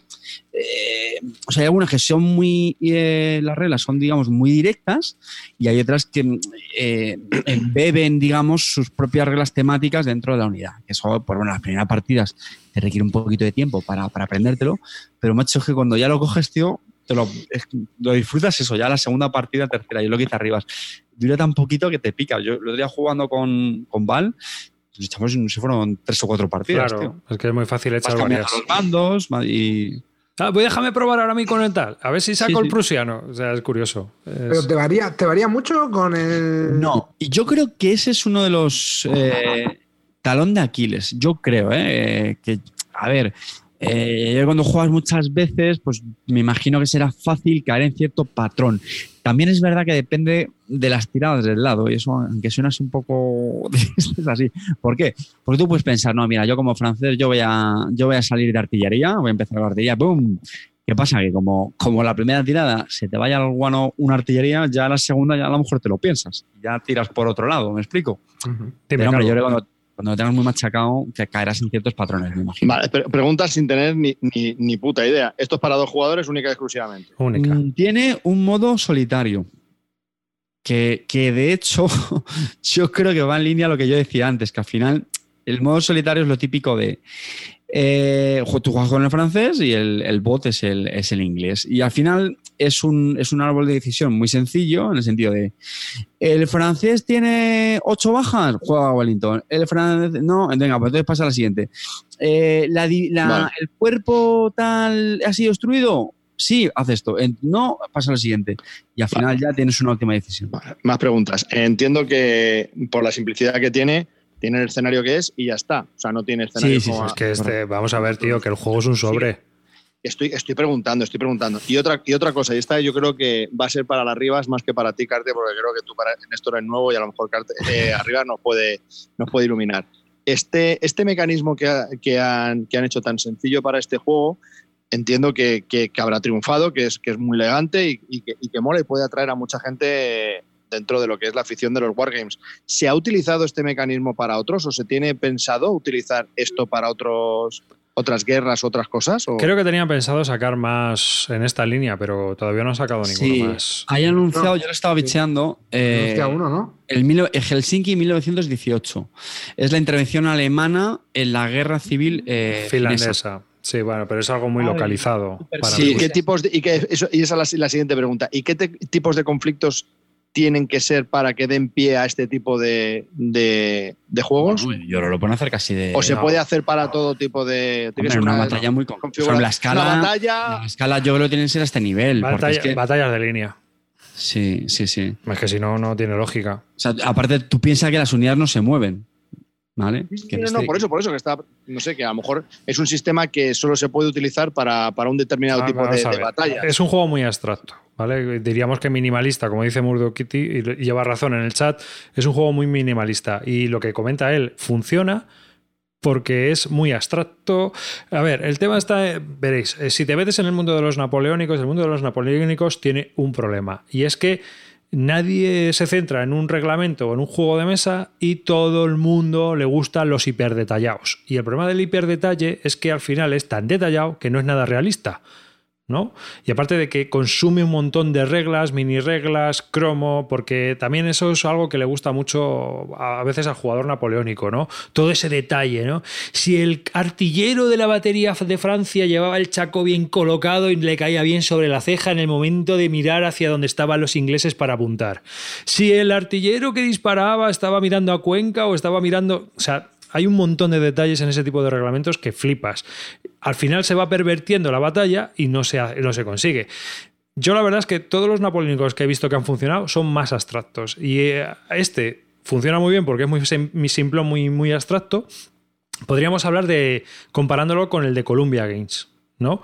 Que también es la batalla. Que también es muy conocido. Eh, La última, sobre todo la tercera edición, que es de lujo. El problema del de Columbia Games es que al final está un poco sobre raíles y aunque es más complejo, resulta que no es tan dinámico. Al final se resuelve todo en una gran batalla táctica y le falta una profundidad operacional que no tiene. Y claro, es que la batalla no la tiene. O sea, ¿Mm? Y, y ya por último, eh, eh, ¿cómo de fácil es conseguir este juego y qué precio? Pues mira, eh, justo acaban de hacer la segunda reprint. Bueno, no, es, un- es un- una reedición porque lo han, mejorado un poquito. Creo que antes era en bolsa zip de esta, ahora es cajita. Ojo, la caja, no os esperéis nada de primera calidad. ¿eh? La caja es puro eh, cartulina. Han hecho una caja con ella. A mí me parece muy, muy cookie, la verdad. El tablero igual, el, tablero es un cartón doblado, literalmente. Eh, y las reglas igual, es otra cartulina doblada que las reglas son una pasada. ¿Las son figuras? páginas. No, son las típicas eh, barritas, estas eh, palitos de madera, como los Vale. caminos del Catán. Vale, vale. Me, me pregunta- Eh, preguntan. eh, pa- sí, Yo perdón. pagué 32 euros encargándoselo directamente a la editorial finlandesa con los gastos de envío y todo el rollo, ¿vale? ¿Cuánto Pero has me- dicho? 32, o- 32 euros. Vale. Hombre, para la producción que tiene caro, pues bueno, un poquillo, pero en tiendas online, eh, el otro día lo vi porque preguntó un... Sí, un- estaba en por veintitantos, ¿no? por 22 euros, que me parece un regalazo, en serio. Solamente por lo que te enseña de la batalla este juego, de verdad que 22 euros, tío. Vamos, yo, yo estoy contento, habiendo pagado 32 euros. eh, a mí ya me compensa, de verdad, en serio. Preguntaban, preguntaban en el chat qué es el cromo. El cromo es toda regla o, o, bueno, mecánica que se añade para dar una narratividad histórica o para darle más tema al conjunto del juego. Por ejemplo, que Napoleón le entre en la batalla original a Napoleón le entró un dolor de tripa y tuvo que ir a hacer de vientre y desapareció 20 minutos. Y entonces durante ese rango de tiempo las unidades quedaron descolocadas. Pues eso a lo mejor lo reflejas con una regla en la que si sacas un 6 cuando está activado Napoleón es que le ha entrado el dolor de vientre. Eso es cromo. Ah, o- una cosa muy importante, antes de que se me olvide, ¿vale? Y también por poner eh, pegas al juego. El juego viene con erratas. eh, lo digo porque si alguien lo está escuchando y se hace con alguna copia, eh, son erratas gordas. Son erratas gordas porque fijaos que los componentes de este juego son mm, muy básicos. Bueno, pues vienen con erratas y vienen en las tarjetas de las unidades que importan al resultado de las tiradas. Pero bueno, pues si accedéis o bien a la web de la, de la editorial o busquéis por Manda narices que la primera Sí, edición salga bien y la segunda tenga ratas. Sí, tío, es. eh, creo que han dicho que las van a. eh, que las van, a las van a enviar corregidas, pero insisto, ¿vale? Pues alguien se hace con una copia de la segunda edición, pues que la busque. Entonces, bueno, es, es lo que digo, en algunas son el resultado, si sacas el 5. Durante mucho tiempo el juego no estuvo disponible y bueno, nosotros pasamos por así de privy eh, una versión print and play para que la gente pudiera jugar, ¿no? Pero yo os recomiendo adquirirlo porque por 22 euros, la verdad, una vez que esté corregido y saque la, la versión corregida, esto, si quieres conocer Waterloo, es una forma de leerte el libro en 20 minutos, ¿eh? O sea, que, que es así, y ver la historia, parece un documental, estaba súper chulo, además tomas decisiones, que es lo más guay, y te picas con el otro, ¿no? Y ah, ya, pues ahora voy a hacer ser yo el francés, a ver si te pillo. O sea, que es un juego que, que para echar un ratejo, para las típicas pausas del trabajo con tu compañero jugón, está genial, ¿eh? Oye, lo que he visto es que el Helsinki este, estoy aquí en la web de estos tipos. Es 1918, ¿no? Sí, el Helsinki 1918, Playing Time 240 minutos, chavalote. Entonces eso no va a ser, no va a ser de la misma época, Igualito que los Coño, 15 ¿qué ha pasado?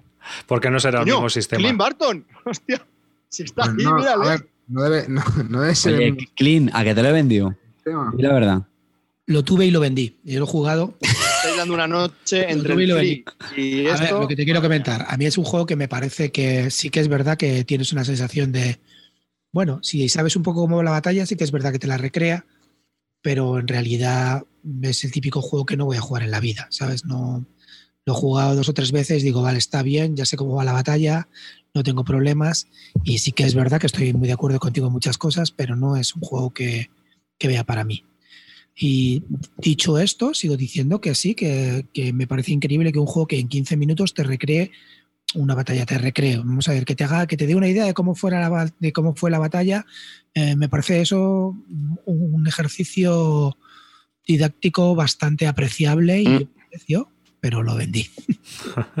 Sí, no, Hombre, pero, pero, pero a mí me pasa mucho con muchos juegos. Yo los, los compro pues para probarlos porque quiero ver cómo, porque es de este autor o porque tiene una mecánica que me puede molar o porque tiene una cosa nueva. Entonces me lo compro, le doy dos partidas y lo vendo. Ya sé que no es un keeper, es un juego para mantener, pero bueno, lo quieres probar y ya pero- está. A ti es una parte que te gustó, que te gustó, querías probar, lo compraste, le diste dos meneos, o sea, es que no es para ti, lo largas, ya está. Sí, eso está bien, está Tiene, bien. tiene una cosa interesante y es que yo tu- tuve la primera edición sin erratas. Pero que no, que yo creo que sí que estoy de acuerdo contigo, que es un juego que a los que os guste este tipo de historias sí que sí que merece la pena y más por 22 euros. Y más que nada es que lo puedes guardar en la librería con los libros. Bueno, ahora ha salido en caja, pero esta versión que está en Zillow, la que Ah, tengo en la yo. caja yo lo tenía de bolsa. Yo lo sí, tenía sí, sí, sí. Ah, esa, sí. Sí, sí. Sí, la primera edición es en zip. Mm. Bueno, Carte, tercer programa consecutivo en que me vende el juego, hermano. ¡Toma! Esto es increíble, qué racha. Te, voy a te vendo, te vendo mi edición. En realidad se lo vendí yo, amarillo. Me debes una. Yo quiero seguir, yo quiero seguir, yo quiero seguir, que Venga, quiero ver cómo se duerme Clean. Y vas Mira, a- ya está, está, ya está aburrido. Cómo me mola, cómo me mola verle esa cara de sufrimiento. Pero, pero deja al, al clinito que hable él, ¿no? Si tú ya. Ah, de que le den, pues yo qué he dicho. Bueno, sí, para lo que voy a aportar. Vale, vale, pues venga, Clean. No, no, habla, habla, si me da igual. Yo ha- hablo Sí, yo voy a- problema. Voy a ser rápido. Voy a, y es que lo tuyo es lo mejor del programa, entonces lo dejamos para ti.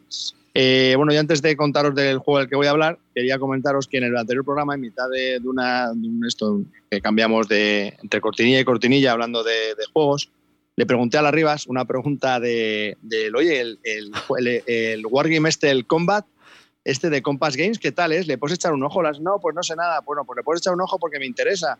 Vale, eso fue hace dos semanas, el lunes por la noche. Martes a las diez y media ya lo tenía pillado.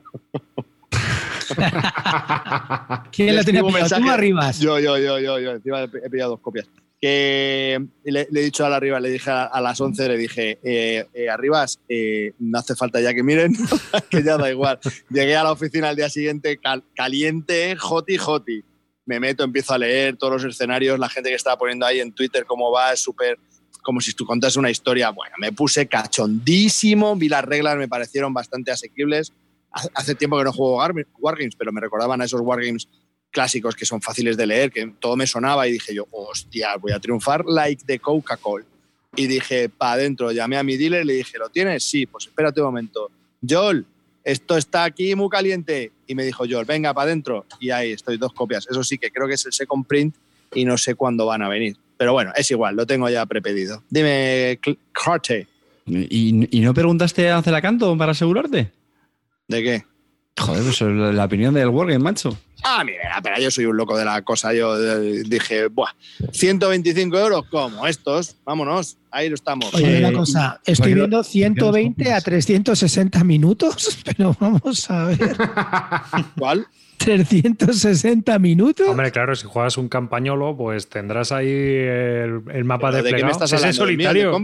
Claro, si es en solitario, tronco, pues durará lo que tenga que durar la campaña, ¿no? Pero que, que- que van seguidos, tío, que, que- que tienes una tropa de 12 personas y vas eligiendo distintos tíos para de- distintas misiones y va, pues como los típicos juegos de Wargames estos así, que la primera misión es muy sencillita, te van enseñando cosas, luego vas incorporando más cosas, bla, bla, bla, cada vez vas teniendo la tropa se hace más grande, a lo mejor no juegas con todos los 12 en todos los... y te vas enfrentando a situaciones contra los alemanes. Tío, es que el concepto mola un montón. A tío. ver, si parece el comando, ¿no? Parece el comando, tío. Buah, tío, es que encima se puede narrar, tío, lo que te está pasando. Vamos, madre mía. Yo es que no quiero más, me, me he emocionado, estoy súper hoti. Ya no lo puedes comprar, ¿eh, Clint? Que te veo con cara de. No, no. Estoy mirándolo, pero quiero decirte, es en solitario, está bien. Pero Sí, yo, sí. ¿cuánto, ¿cuánto dura un escenario? 60 minutos, 90 los primeros. Es que a mí lo que me da pereza, tío, ya estoy viéndolo, todo, todos los hexágonos. Tío, eso te, tú, los tú no, puntos de tú no. control. Espérate, espérate, espérate. El- no te La carretera que seguro que te mueve más rápido si es por carretera, por camino menos. Ya me conozco toda la historia esta, si es que ya os conozco a todos. Si es que es un juego de control de mayorías. Súbete ahí, controla esto, ya está, y aguanta, ¿no? Vale. Sí, sí, es lo mismo de siempre, ¿no? Mover cubitos de un lado para el otro, no, no, venga, vale. Bueno, te digo. Venga, que Ya, te te, he cantado lo que he visto. Por carretera seguro que te mueven más. Por el camino. Hombre, sí, sí, por un camino de cabra se Sí, mueve por menos. las a ver. piedras son No. las piedras serán infranqueables. Estoy viendo. Si, si defiendes desde la, la casa. no sé, llámame loco, llama- Llámame loco, si hay una piedra enorme y vas con el tanque, a lo mejor es infranqueable. Claro. Pues a lo mejor sí, no sé. Si te mejor una desde la casa sea- más uno de cobertura. Si el tanque está en la ciudad, pues menos de cobertura. La misma mierda. el tanque está dentro de la casa, ya no hay casa, claro. claro, claro. La vaca da más comida que la gallina. Si procesas la vaca, te da más comida. Bueno, bueno, si es que luego sois, lo- sois vosotros los, los wargameros los que os metéis con los eurogamers. Pero la leche- una, cosa, no, a, a vosotros nos preocupa esta última tendencia que hay entre los Grognars en Twitter. A mí es que me preocupa, porque últimamente están cogiendo la, tendencia que están cogiendo los influencers Eurogamers de cada dos semanas con la novedad pimplársela para adentro y jugarla y sacar las fotos, ¿no? Y a ver, yo veo un problema en esto, y es que los Wargames no tienen mm, 12 o 16 páginas de reglas. O sea, estamos hablando de que hace dos semanas era el Nesky, esta semana no me acuerdo cuál es, pero que cada. El W1815, que bueno, vale, es estragable, y la semana que viene se puede enseñar otro, pero como sigamos así, a alguno le va a implosionar el cerebro. Contra Pues, este estoy un reglamento. poco, pues, eh, que, pues arribas estoy un poco caliente con el Nevsky también. Es ¿eh? que tenía una pinta de puta ¿Tiene- madre. Lo único que le mataba era- arribas o qué? Tengo ¿Tienes miedo, tengo miedo. Sí, sí, tengo miedo. ¿No puedes aguantar el ritmo que llevan otros? No, yo ¿Eh? ni de coña, vamos, yo ni fumaba. Además, ya, te- Oye, estoy viendo una foto del combat de un tío con un láser rojo mirando la línea de. la- Es con el LED, tío, con el LED de las pinzas de arriba.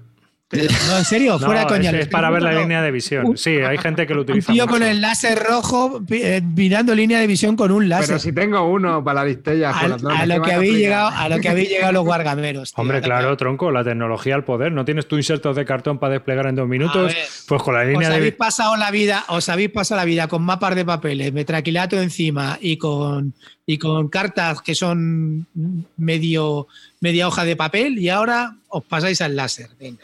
A ver, yo del Nesky, esperaos al Almorávides, que es más de lo mismo en España y más largo. O sea, sí, si el Nesky la campaña dura 12 horas, calvo, Es que la- por lo menos que dure dos días, tío. Hombre, hombre, ya estoy, ya estoy, ya estoy. Ahí, a full. Ya me lo has vendido. Que hombre, yo eso lo veo para grupos de juego de Vuelvo a, club. vuelvo, a hacer, vuelvo a hacer la misma pregunta. Eh, Arribas, ¿qué tal el Nevsky? A ver, a mí yo tengo un ¿Has, problema has con el, oído algo? yo con el Nesky tengo un problema. El problema que tengo con el. Nesky es no, no, no, no te lo pilles ni de coña. El, el problema que tengo con el Nesky es que primero es una batalla de una guerra en una época que a mí no me interesa. Y yo siempre digo cuando se, se recomienda Wargames, pilla cosas que a ti te, te interesen jugar. A mí me la suda el tema, así, como todos los euros y como todos los Wargames. Pues, yo lo tío. que quiero ver como mala mecánica, porque he visto que son cosas distintas. Hay, no sé, me, me ha molado. Ya, pero No, no, no, me voy a entrar, que bastantes mierdas tengo y encima hoy me acabo de ir a casa de Tabo a dejarle siete juegos y me he venido con tres suyos para probar. pues, o sea, pues- Como tengo pocos ¿Sabes para que, el Nevsky, solitario, ¿Sabes que el Nevsky no es recomendado para solitario, no, Calvo? Sí, sí, sí, sí.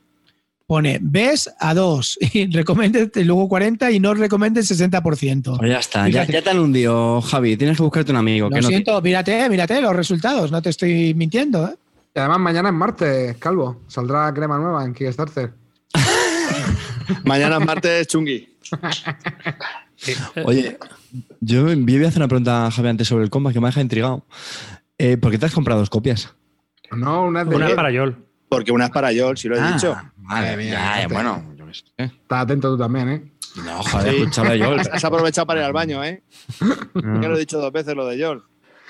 Pero sí, no sé, yo el Nesky eh, he leído mucho sobre él y hay gente Joder, que le es que está la- gustando el La tema. temática, tío. pff, Pero-.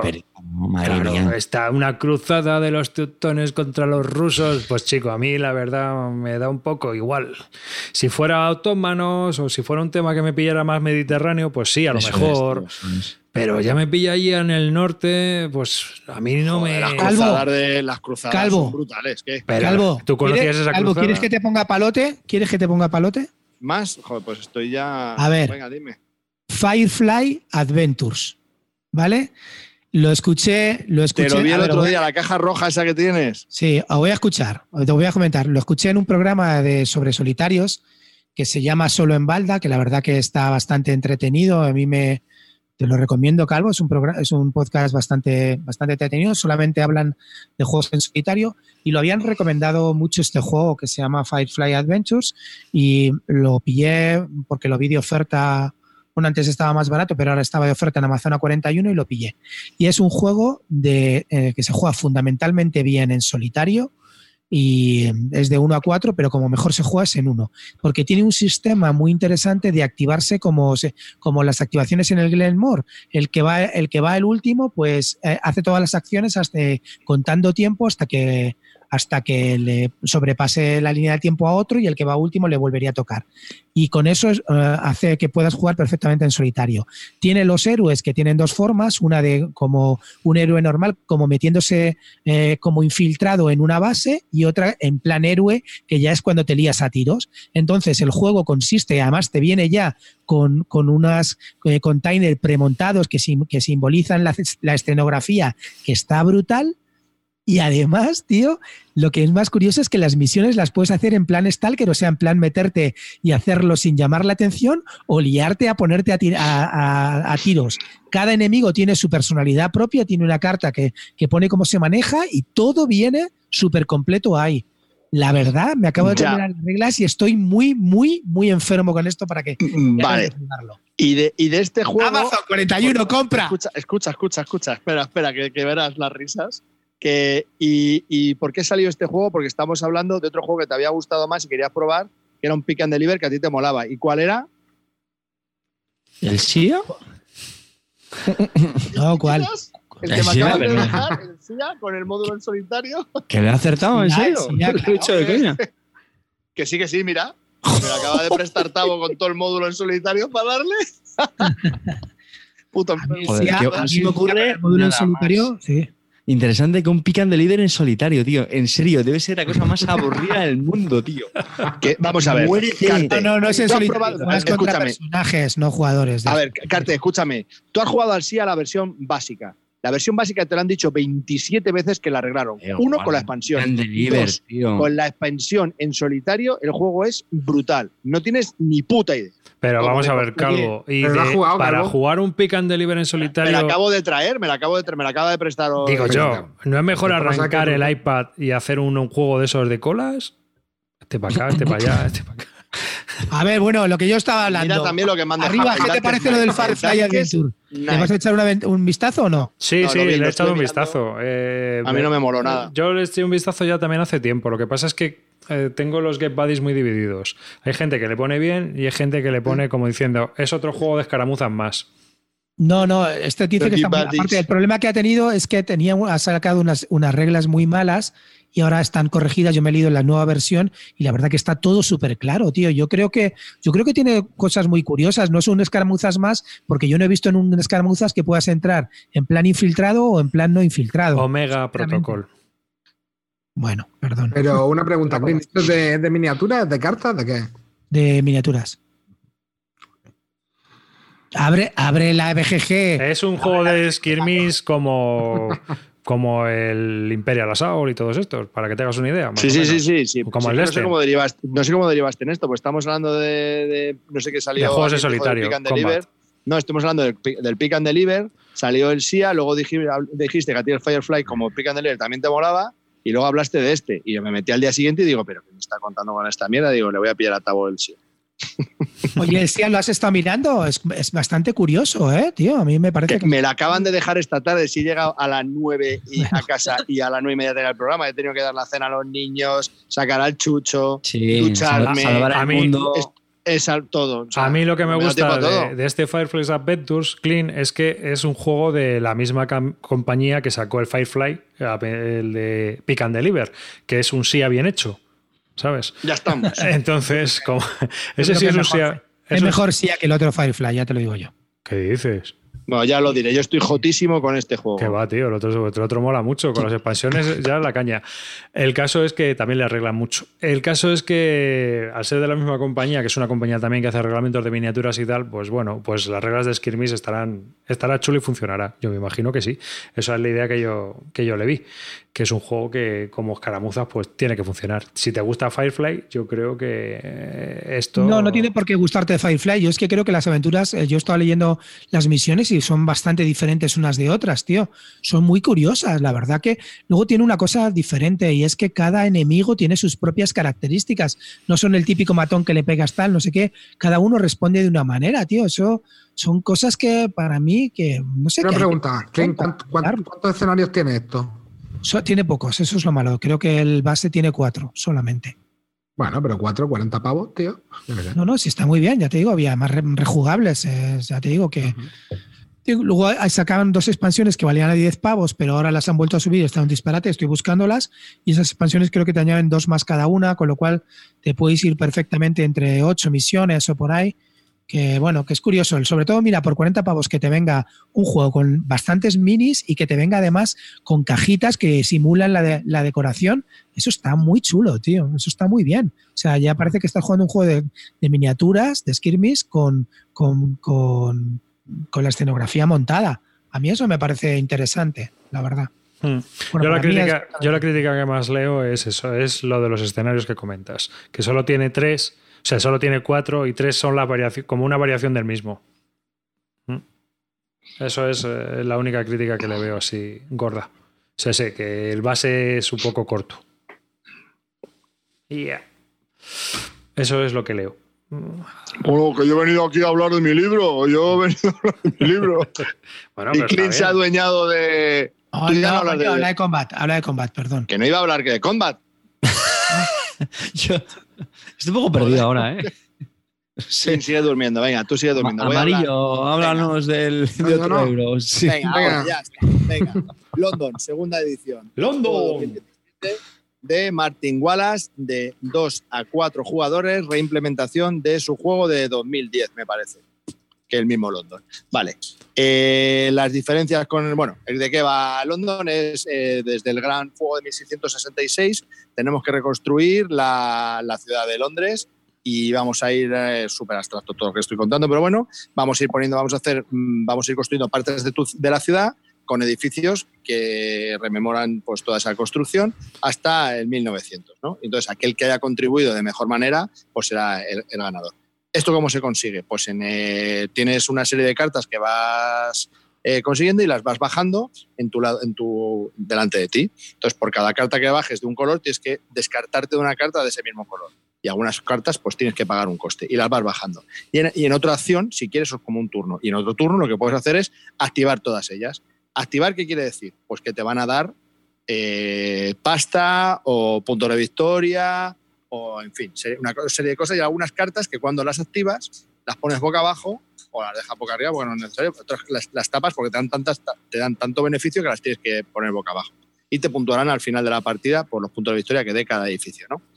Eh, y luego obtienes por ello también, cada vez que corres la ciudad o haces eh, generar eh, actividad en tu ciudad, en la parte de la ciudad, pues lo que haces es generar cubos de pobreza. Estos cubos de pobreza van creciendo, en algunos momentos al final de la partida te los puedes ir quitando, pero normalmente lo que hacen es eh, fastidiarte. Y también puedes, en el London primera edición, puedes, hay un tablero central en el que hay distritos de Londres y te vas posicionando, puedes comprar distritos y te vas posicionando ahí, lo que te hacen es, pues te dan más, más cartas, ¿no? Pues una forma de conseguir más cartas, una de ellas. Y bueno, básicamente así lo explica al final de la partida, pues gana el que más puntos de victoria tenga. Y hay una cosa muy curiosa con los cubos de pobreza. Todos se quitan los cubos de pobreza que, eh, del que menos tenga y eh, los que se hayan quedado con cubos pues van a puntuar en un track en, negativo, no te tienes que quitar eh, pues esos, esos puntos de victoria en negativo. También tiene un sistema de préstamos a lo Wallace muy curioso en el que pues si no tienes, tienes que comprar, tienes que coger un préstamo y en la primera edición tienes que pagar un interés y en esta segunda, al inicio de tu turno, si tienes el préstamo, pagas. En el otro era al final del turno. La diferencia también con la segunda edición, en lo del tablero que os he explicado de los distritos, es que ahora ya no hay tablero central, sino que tienen solo unas cartas que puedes ir comprando, adquiriendo y solo son para ti. A medida que vas comprando una carta, pues va saliendo otra. Eh, bueno, ya os he explicado básicamente qué es el juego y las diferencias que hay entre la primera y segunda edición. Eh, cosas que me encantan de este juego. Esta segunda edición está hecha por Offspring Games, en, en castellano está hecha por Maldito. Eh, la edición es espectacular. Las cartas son brutales. Entre los miligramos que tiene de, de dureza, o como se diga eso, arriba tú sabrás. Gramaje. Gramaje. El gramaje es brutal. Tienen, son espectaculares en cuanto al diseño. Tiene unos colores muy bonitos, colores pastel cada carta, con una- unas imágenes preciosas. El acabado de las más- cartas también mola, tío. es que es brutal. O sea, tiene un arte. La, es la foto que estás poniendo, estoy viendo las fundas que no son premium y me está dando de entera. Cambia la foto, por Dios. Y yo me compré las fundas premium para este juego, es brutal. Este juego es espectacular. La verdad que de componentes ha salido bastante, bastante bueno, de precio está bastante bien también, por cierto. Así que si hay alguno que esté interesado, y es un euro durete. Es un euro, para mí me parece que es exigente y. O sea, light no es. Para muy jugones tampoco, o sea, quiero decir que no es de nivel experto, pero es un juego que durante una hora, hora y cuarto vas a estar bastante, bastante entretenido. Porque una de las decisiones que tienes que tener es cuántos montones vas a formar delante de ti bajando edificios. Cuantos más tengas, más pobreza vas a generar, pero más acciones puedes hacer. Entonces, es- no sabes nunca cuánto es el número óptimo. Tres es poco, seis es mucho, en cuánto me quedo, no sé. Esas decisiones pues van en función de las partidas. Y a mí es un juego que me entretiene muchísimo, es uno de mis juegos favoritos. No tenía mucha ilusión con comprarme la segunda edición, pero cuando vi el arte, y aparte que es Wallace y es London, que mola un montón, dije pues para, para allá. Eh, no lo he jugado tanto como para saber si me gusta más con tablero distritos o por carta los distritos. No tengo muy claro todavía qué es lo que prefiero. Pero sí sé que me deja unas sensaciones muy similares. De tiempo es prácticamente igual, las reglas son las mismas. Y bueno, me sigue pareciendo muy fresco. Me quedo con la de segunda edición más que nada por el arte, porque es bastante bonito. Y bueno, no sé qué opiniones tenéis los demás sobre, sobre el London. Yo, vamos a ver, yo he probado las dos. He jugado más a la primera que a la segunda. He de decir que a mí la primera, aunque he jugado varias veces, me parece basura infecta, sobre todo el tablero, el tema. Y es que, ¿por qué? Porque he jugado la segunda edición y el juego funciona muy bien. Está muy bien engranado, lo han desarrollado, han quitado el tablero que no servía realmente casi para casi nada. Y funciona todo, vas al turrón con las cartas y es un juego de cartas muy exigente y muy duro. Y- Vete a hacer puñetas. la primera Estoy edición flipando arriba. es una bazofia. La segunda un- edición es un pasote en Pero cuanto ¿cómo es a. Sí, sí, tío. Yo la primera la tengo un 5. En serio. O sea, lo tengo la, la- la nota más baja que la tengo. Y en cambio, esta me gustó bastante, ¿eh? Me gustó ta- bastante. Me parece un juego que lo han Pero si clavado en el prácticamente lo mismo. Arriba, ¿En yo, serio? yo soy bastante cortito para ver las diferencias entre cosas y tal y cual. Yo simplemente juego por sensaciones. ¿vale? A quitar los distritos, tío, han quitado una mecánica que gente- sobraba. La gente ya me conoce con estas cosas que yo, la- las, las reviews que hago de juegos, pues son un poquito así, de aquella manera, ¿vale? Pero, ¿me puedes explicar, en serio, qué ha cambiado en cuanto a la dinámica de las cartas? Pero sí, los distritos. No, porque, porque el tablero lo que hacía era ralentizar el fluir de la- del juego de cartas, que al final Pero es lo que es el juego. El juego son las cartas. Y el tablero era obstáculos que tenías ahí en medio. Al fin- o sea, no estaba bien desarrollado, tal y como lo han hecho en la segunda edición con esas cartas grandes de distrito, es que lo han clavado. Lo han A ver, clavado. a, a mí me gusta Pero más si la, la segunda, mecánica- pero vamos, de basura infecta a un juego Basura de puta infecta. O sea, que te, joder, La primera no fluía, tío. no fluía Y ahí. tenía, y tenía entreturno, o sea, era un Pero sí es juego. casi lo mismo. Lo- pero, o sea, pero es lo mismo. Pero es que es lo mismo arriba, es, que No es lo mismo. No es juego lo mismo. Este es muy, totalmente. no, no, no, para nada. Yo creo que es, creo que ha sido todo un acierto quitar el tablero. Pero todo un acierto. Vamos, Sí, han dejado sí, un sí. juego Eso redondo. podemos estar de acuerdo, pero vamos, que es tantísima diferencia. Mucho. A mí, a mí la verdad que lo que sigue, a mí el juego me gustó mucho también, creo que la edición una pasada, que era, estaba súper bien de precio, pero lo que no veo es que fuera tan duro. De hecho, yo lo vi un juego No, bastante para poder sacarla a cualquiera. Porque es, es un que- juego que depende con quién juegues. Ahora, Si No, juegas. para es, cualquiera no. es como si Pues, juegas, es, que es como si juegas al dorado, que te dice la gente, pues vaya mierda de juego. Es que a lo mejor has jugado con gente que no ha sabido jugar y apretarte. Pero aquí depende de quién esté jugando contigo. Como haya gente que sepa, pues te aprieta. Pero, espera, espera, vamos a empezar al principio. Estamos hablando del London de Wallace, ¿no? Sí, Algo- o claro, de- Claro. Que aprieta solo el juego. ¿Qué, qué es un No, euro medio? a ver, no, euro medio ligero, medio, no jodas. pero un segundo, pero es que aparte dices, que depende con que lo juegues, pero si de hecho es un juego que, tam- que tampoco tiene mucha interacción, o sea, es decir, no es un juego donde los rivales te pueden destrozar ni... Nada, vamos a ver, el juego es muy claro. Si yo juego contra ti, que has jugado 300 partidas, a lo mejor me sacas 30 Eso. puntos. Da igual, pero no, pero no te estoy pisando el cuello como pasa en otros a juegos, ver, macho. yo, yo- yo lo que sí sí creo exactamente. y te pueden dar tortas por todos lados.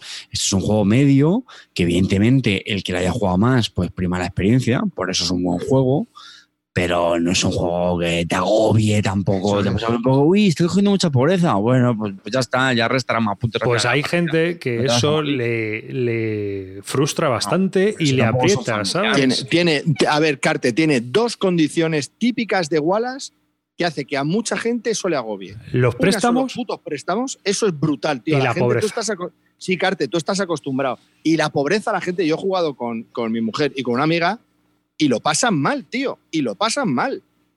Pero el hecho de ser, oye, si no tengo dinero, un préstamo. ¿Préstamo? ¿Préstamo? No puedo pedir un préstamo. Entonces Sí. te pasan la puta partida pensando ¿Cómo agobiados. hacer para no sé qué? Y digo, pero coge un préstamo que no es malo, no duele, no muerde ni nada. La gente Que no, se que no, agobia. que no. La gente se agobia y ya con el pobreza, ¿cuánto tienes tú todo el rato mirándote? ¿Y tú? ¿Y cuántos has cogido? Sí, sí. todo el rato pensando, hostia, A mí hostia, no, pero puedo conseguir más. ¿Y cómo En lo cambio, hago? amarillo se maneja ahí. to- a- amarillo que, que- que conoce a los de Cofidis personalmente. No, tío. Y, y luego hay otra cosa, otra cuestión que parece, que parece muy básica para ti, pero cada vez que, corre- que- que corres la ciudad o cada vez que bajas cartas, tienes que maximizar. Cuando bajas cartas, a lo mejor tienes que bajar cuatro cartas del tirón. Entonces ya te, ya, ya te haces tú la paja mental en tu cabeza de tener ocho cartas, las cuatro que bajas y las cuatro que te descartas y que te, que se casen.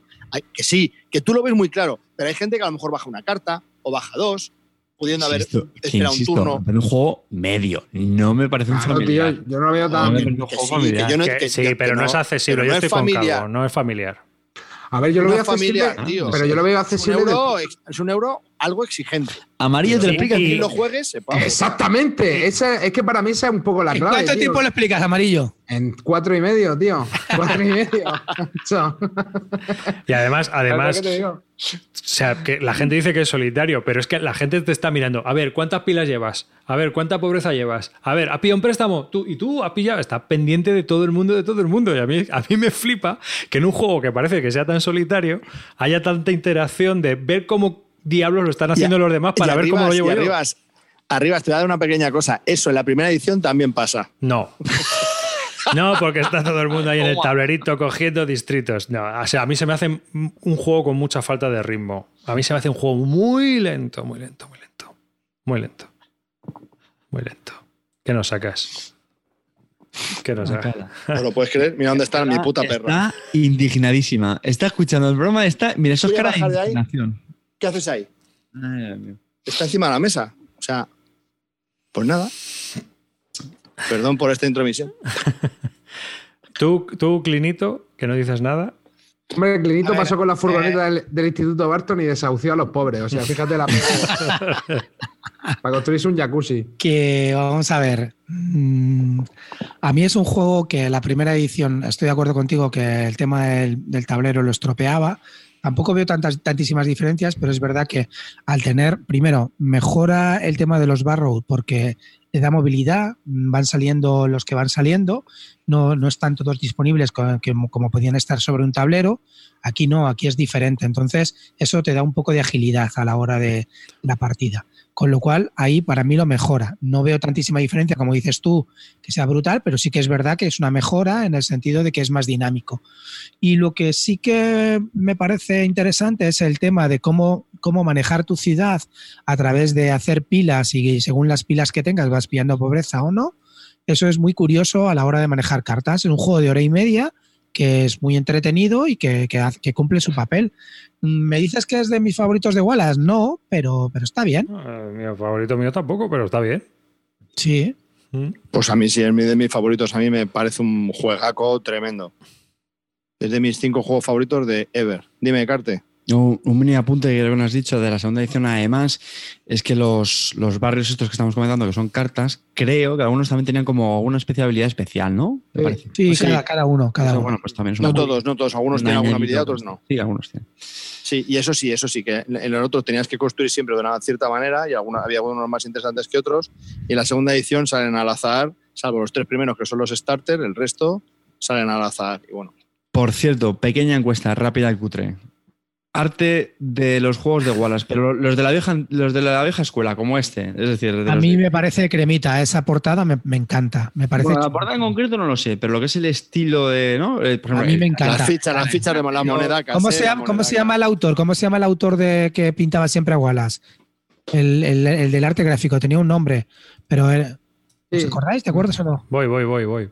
Vale, No seguir hablando, ahora lo digo. Bueno, ¿a vosotros os gusta? Sí. Me encanta, a mí me Pues, encanta. tío, a mí hay es gente que... que. le parece la mayor mierda del mundo, lo digo en Pues, serio. tío. Hay gente que le, re- le- le odia eh, este tipo de ilustraciones. Peter Pues, Dennis.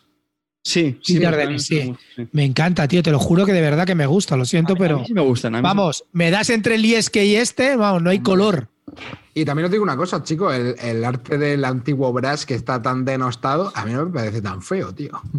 A mí tampoco. A, a mí me gusta. Sobre, Ah, sobre todo el del tablero con el nuevo, que es feo de cojones. El del tablero del antiguo y las cartas del antiguo, tío, Nuevo, no las veo feas tampoco. O sea, lo que te digo, o sea, yo el juego no lo veo feo particularmente, vamos. Saca el Struggle of the Empires también, o no lo tienes. No, ahí me has pillado. Eso lo tengo yo por ahí también. ¿Cómo se llama Denis que me has dicho? Eh, Peter Dennis. Peter Dennis. Joder, la verdad que a mí me encantaba, tío. Yo no sé, la gente le tiene bastante manía, no sé por qué, pero a mí me parece que he hecho. Sí que es verdad que, he por ejemplo, el las cartas son muy chulas, las que hace, tío. Sí, a mí las cartas del Brass me encantan, tío. O sea, no las veo feas, tío. Una carta con un mapa, tío, una ubicación. Tampoco tiene más historia. Se ve claro, todo bien. No sé. Bueno, pues me, me habéis sorprendido. mira, Yo pensé mira, que iba a estar solo. Mira, mira el del Struggle of the Empires, tío. Qué chulo que es, tío. Me Este es encanta. el Ace of Industry. Ah, Age of Industry. Joder, es que son feas de cojones, madre mía. Oye, el, el Tiner Strike lo pinta, lo pinta otro, ¿no? Lo pinta un primo de Harald Lieske, ¿no? Porque ese sí que es feo, ¿no? El- Steel Driver también, Steel Driver. El negratas ese ahí en toda la portada. Buf. Joder, macho, vaya portadas. Ah, la portada ya podemos entrar más en, en- en discusión, pero Bueno, Pero el Byzantium esa el es estilo, el estilo es Oye, pero mira, esa portada, el, pre- ponla de Byzantium un momento, ponla de Byzantium, arribas, arribas, ponla de Byzantium. Pero a mí esa me gusta. Ar- arribas, arribas, ponla de Byzantium. Esa portada se mea en todas las portadas de GMT que sacan. ¿Cómo se llama el, el- el autor de, de la- del que El Roger hace las de GMT? ¿Qué? El, Magowan. el, el Magowan, el, el viejales. Pues esta se mea en todas las que hace McGowan, que son igual de feas. Joder, eso sí es un despropósito, tío. Hombre, McGowan es un máquina del copy-paste, ¿eh? Sí, Te pega un Paint. recorte del paint y te lo O pega sea, con el McGowan ese tío, ¿qué años tiene? ¿80? Es que ¿Cuántos porque, debe recortar con cúter y pegar y luego hacerle una Sí. fotografía al fotolito. y hacer Hace fotocomposiciones. Sí, sí, O- sí, ocho- hace- fotocomposiciones. 80 tenían los 90. De hecho, hizo el cursillo con Phil Eklund. Y encima a las 12 de la noche, vaya tela. Joder, tío. bueno, venga, Bueno. que Yo ahora veo- va a querer hablar Clint de su mierda. Vamos a hablar de la mierda de Clint, digo, de Clint. Eso, que, que al final se queda sin No, la voy a hablar. hacer corta. sí la voy a hacer hablaba cortita y al pie. La voy a No has corta. hablado tú corto en No tu puede vida. ser corto, no puede ser corto, tío. No puede ser corto. Venga, dale, Clint. A ver, voy a hablaros de los Mars. Quiero, quiero esa, esa ficha. doble. Vamos a hablar de On Mars, un juego de Vital Lacerda, ¿m? Di- ilustrado prolijamente por Ian O'Toole, no, no tan prolijamente, y publicado por Eagle Griffon Games en España, Maldito Games, y con una duración estimada de 90 a 150 minutos y 1 a 4 jugadores. Vale. Eh, eh, ah, mm, hablando de los componentes, los componentes son los típicos de siempre de toda esta casa. Ya os he hablado de son componentes de calidad. El Kickstarter salió a buen precio, salió a 85. Lo que me parece un disparate es el precio de ahora, que creo que son 130, puede ser. 125, el, el PvP. 120 y tantos, sí, sigue. 120 y tantos el PV. Eso ya me parece un disparate total, aunque los componentes son extra deluxe. Y mucha gente ha hablado del inserto, y para mí este es el mejor inserto de todos los que ha sacado Eagle Gearful. Este es el más adecuado. Solamente tiene un pequeño fallo y es que no puedes sacar eh, individualmente en una bandejita las, eh, los recursos de agua y todo eso. Tienes que, no puedes sacarlo separadamente. Eso es el único fallo.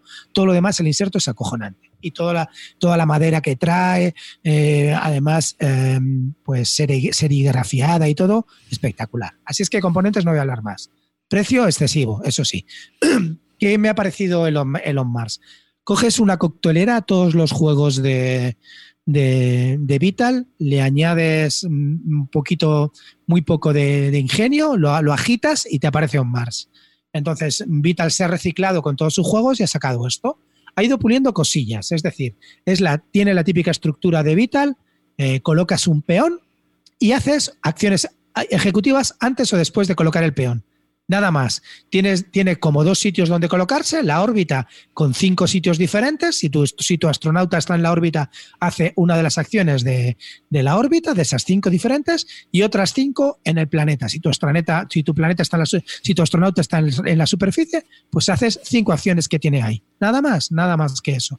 Luego, aparte de eso, pues tiene la típica forma de ir rascando puntos de, si vas haciendo complejos, pues vas colocando eh, tu cubito que luego te van a dando, dando puntos en las puntuaciones intermedias. Estas puntuaciones intermedias se hacen a través de cumplir unas necesidades que tiene la colonia de edificios. Todo esto, ¿qué me ha parecido? Eh, para mí ha limado varias cosas. Ha limado eh, con respecto a que lo que tenía el Galeries y el Lisboa, es que la gente podía interrumpir, interrumpir tus acciones. Tú hacías tu acción principal y ellos se podían unir a hacer también tu acción, con lo cual los turnos se alargaban enormemente. Ah, para mí esto ha sido un acierto. Ahora no es. Ah, Es, es tu turno, haces tu acción y una acción eh, ejecutiva antes o después de tu acción. Punto y pasa al siguiente. No hay interrupciones de turno, con lo cual gana mucho en fluidez con respecto a otros juegos, como os he comentado, Lisboa o el propio De Gallerist. Otra cosa que también ha, pulido más es que en el Gallerist era un juego muy procedimental, tenías que leer cada acción para no olvidarte de las cosas. Aquí, eh, aquí es mucho menos procedimental. Las acciones son más claras y no tienes que estar completando, mirando una lista de cosas que tienes que hacer. Son mucho más fáciles y más intuitivas. Y luego pues tiene lo de siempre, moverte por el tablero, hacer puntos, conseguir en la órbita cosas que luego vas a poder desarrollar en la superficie. Todo esto está enlazado automáticamente, pero bueno, eh, pues está enlazado automáticamente pues porque tú lo ves así, porque la verdad que el tío se ha preocupado y es verdad que este es un diseñador que crea primero eh, sobre un tema y luego desarrolla las mecánicas. Y eso sí, la- sí, que, sí que es verdad que tra- se ha, ha, tratado de, de unirlas, pero que no deja de ser un juego abstracto para mí. Eh, el juego está muy bien. Eh, cosas que os voy a comentar, cosas que, que no, que, no, que, no, que no os van a gustar si no sois Eurogamers. Eh, pues para mí el juego, a pesar de que puede ser, de que tiene una explicación larga, puede ser entre 45 y una hora, pero es fácil de jugar, eh, luego no es fácil de, empastar todas esas mecánicas y poder eh, que el juego hacer que fluya mm, muy en tu cabeza, ¿sabes? Hasta que pilles el rollo tienes que pasar una o dos partidas. Entonces, eso ya te puede echar para atrás. Luego, es difícil encontrar a gente para jugar este tipo de juegos. Es un juego duro, verdaderamente es un juego duro y no es fácil de encontrar a gente. Entonces, si eres un tipo a los que le gustan los euros medios o, más ligeros o incluso un poquito duros, pues este va a ser difícil que encuentres un grupo, salvo cuatro locos como los que tenemos aquí o los que somos muy tal, pues que, que- que quieran, que quieran jugar a este juego. Eh, cosas que, que también, eh, que también veo. A mí eh, no me termina de convencer del todo. Es decir, sé que todo el mundo lo alaba muchísimo, sé que posiblemente sea una de las cosas mejores que, que hemos jugado este año, pero para mí no está por encima del Kanban. A mí me sigue gustando más el Kanban y el de Galleries lo veo un poco más asequible y a lo mejor fluye más en mi cabeza que este. Es verdad que este me está, me ha costado, no es que me cueste meterlo, sino me cuesta fluir, fluir en la partida. Las partidas para mí no, no fluyen todo lo que, lo que tienen que fluir y hay demasiado AP. Es verdad que, que las partidas que he jugado se me han ido a las tres horas y en eso en los otros juegos de Vital pues no, no se van de tanto de tiempo. Y no sé, así... ¿qué Joder, más? tres horas. Uf.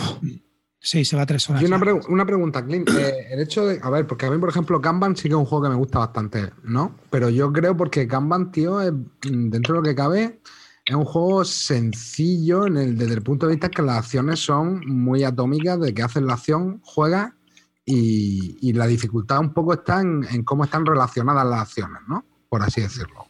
¿No? Es difícil cuadrar el combo porque necesitas eh, tener muchas cosas, eh, o sea, necesitas tener requisitos previos para poder activar otras acciones. Digamos que en este las acciones son más enrevesadas o no son tan elegantes, no, igual la- por eso te gusta menos. o- Las acciones, de, en realidad aquí hay más acciones que en el Kanban. En el Kanban había poquitas acciones, ¿vale? En el Kanban creo que hay cinco o seis acciones, no hay más. Sí, sí, Aquí no, aquí, eh, aquí son cinco por un lado y cinco por otro. Y lo que sí que veo en este es que, bueno, hay, hay una parte de, de control en el tablero, de colocarte también bien en el tablero, de ir desarrollándote conforme vayas desarrollando la colonia, buscar, hay, hay un tema que es el desarrollo de las tecnologías, que es muy interesante, porque las tecnologías las tienes tú y las vas subiendo, pum, las vas desarrollando, es decir, subiendo en un track y esos track al final donde se queden son puntos de victoria que te llevas, pero las pueden utilizar todos y a coste cero para el que la utiliza, simplemente a ti te da el beneficio de poderla subir más en el track o llevarte un oxígeno. Con lo cual, eso es curioso, eso está muy temático. Ya te digo que el tipo es verdad que desarrolla a través de un tema. Entonces, me ha gustado el, esfuerzo que ha hecho para, para crear, ¿no? Entonces, todos los tipos de edificios, el ciclo de los edificios, cada edificio eh, requiere un requisito eh, para poderlo construir que el anterior te lo da, o sea, es como un ciclo de, edificios que, cada uno requiere un, recurso diferente, pero que están relacionados entre sí. Luego también eh, tiene una cosa con los científicos que puedes conseguir, pero no son fáciles y te permiten hacer las acciones ejecutivas gratis. Luego además te permiten puntuar. Es decir, que la forma de puntuar en el tablero es muy curiosa, es fácil y no tiene mucho misterio. Es verdad que ha ido al grano, ha pulido, pero para mí ya te digo que no me termina de, de- de llegar a mi top, siendo un gran juego.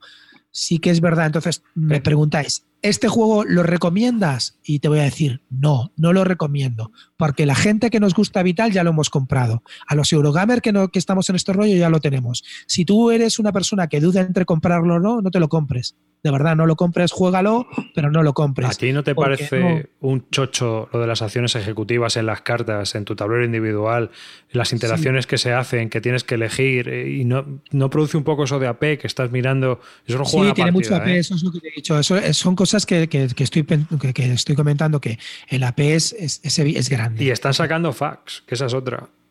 ¿Sí? Sí, No, no sí, porque hay cartas de avanzadas que no entiende la gente cómo funcionan, cómo interactúan. Con respecto, eh, estaban hablando el otro día del tema de la tecnología. La carta que te hace mover el rover con la tecnología que haya más alta de movimiento del rover. Sí. Y, y entonces eh, decía la gente que eso había que pagarlo. Yo entendía que no, porque claro, si no, está- no estás usando la tecnología, estás usando la carta. Lo que ocurre es que la carta te permite usar una tecnología, que es distinto. Sabes que cuando utilizas la tecnología de otro jugador, Nosotros lo Gana. jugamos así, que cada vez que se utiliza la tecnología de otro jugador, sea con carta o lo que seas, tiene no. que pagar. Pues ha dicho la cerda que no, que con la carta no se paga.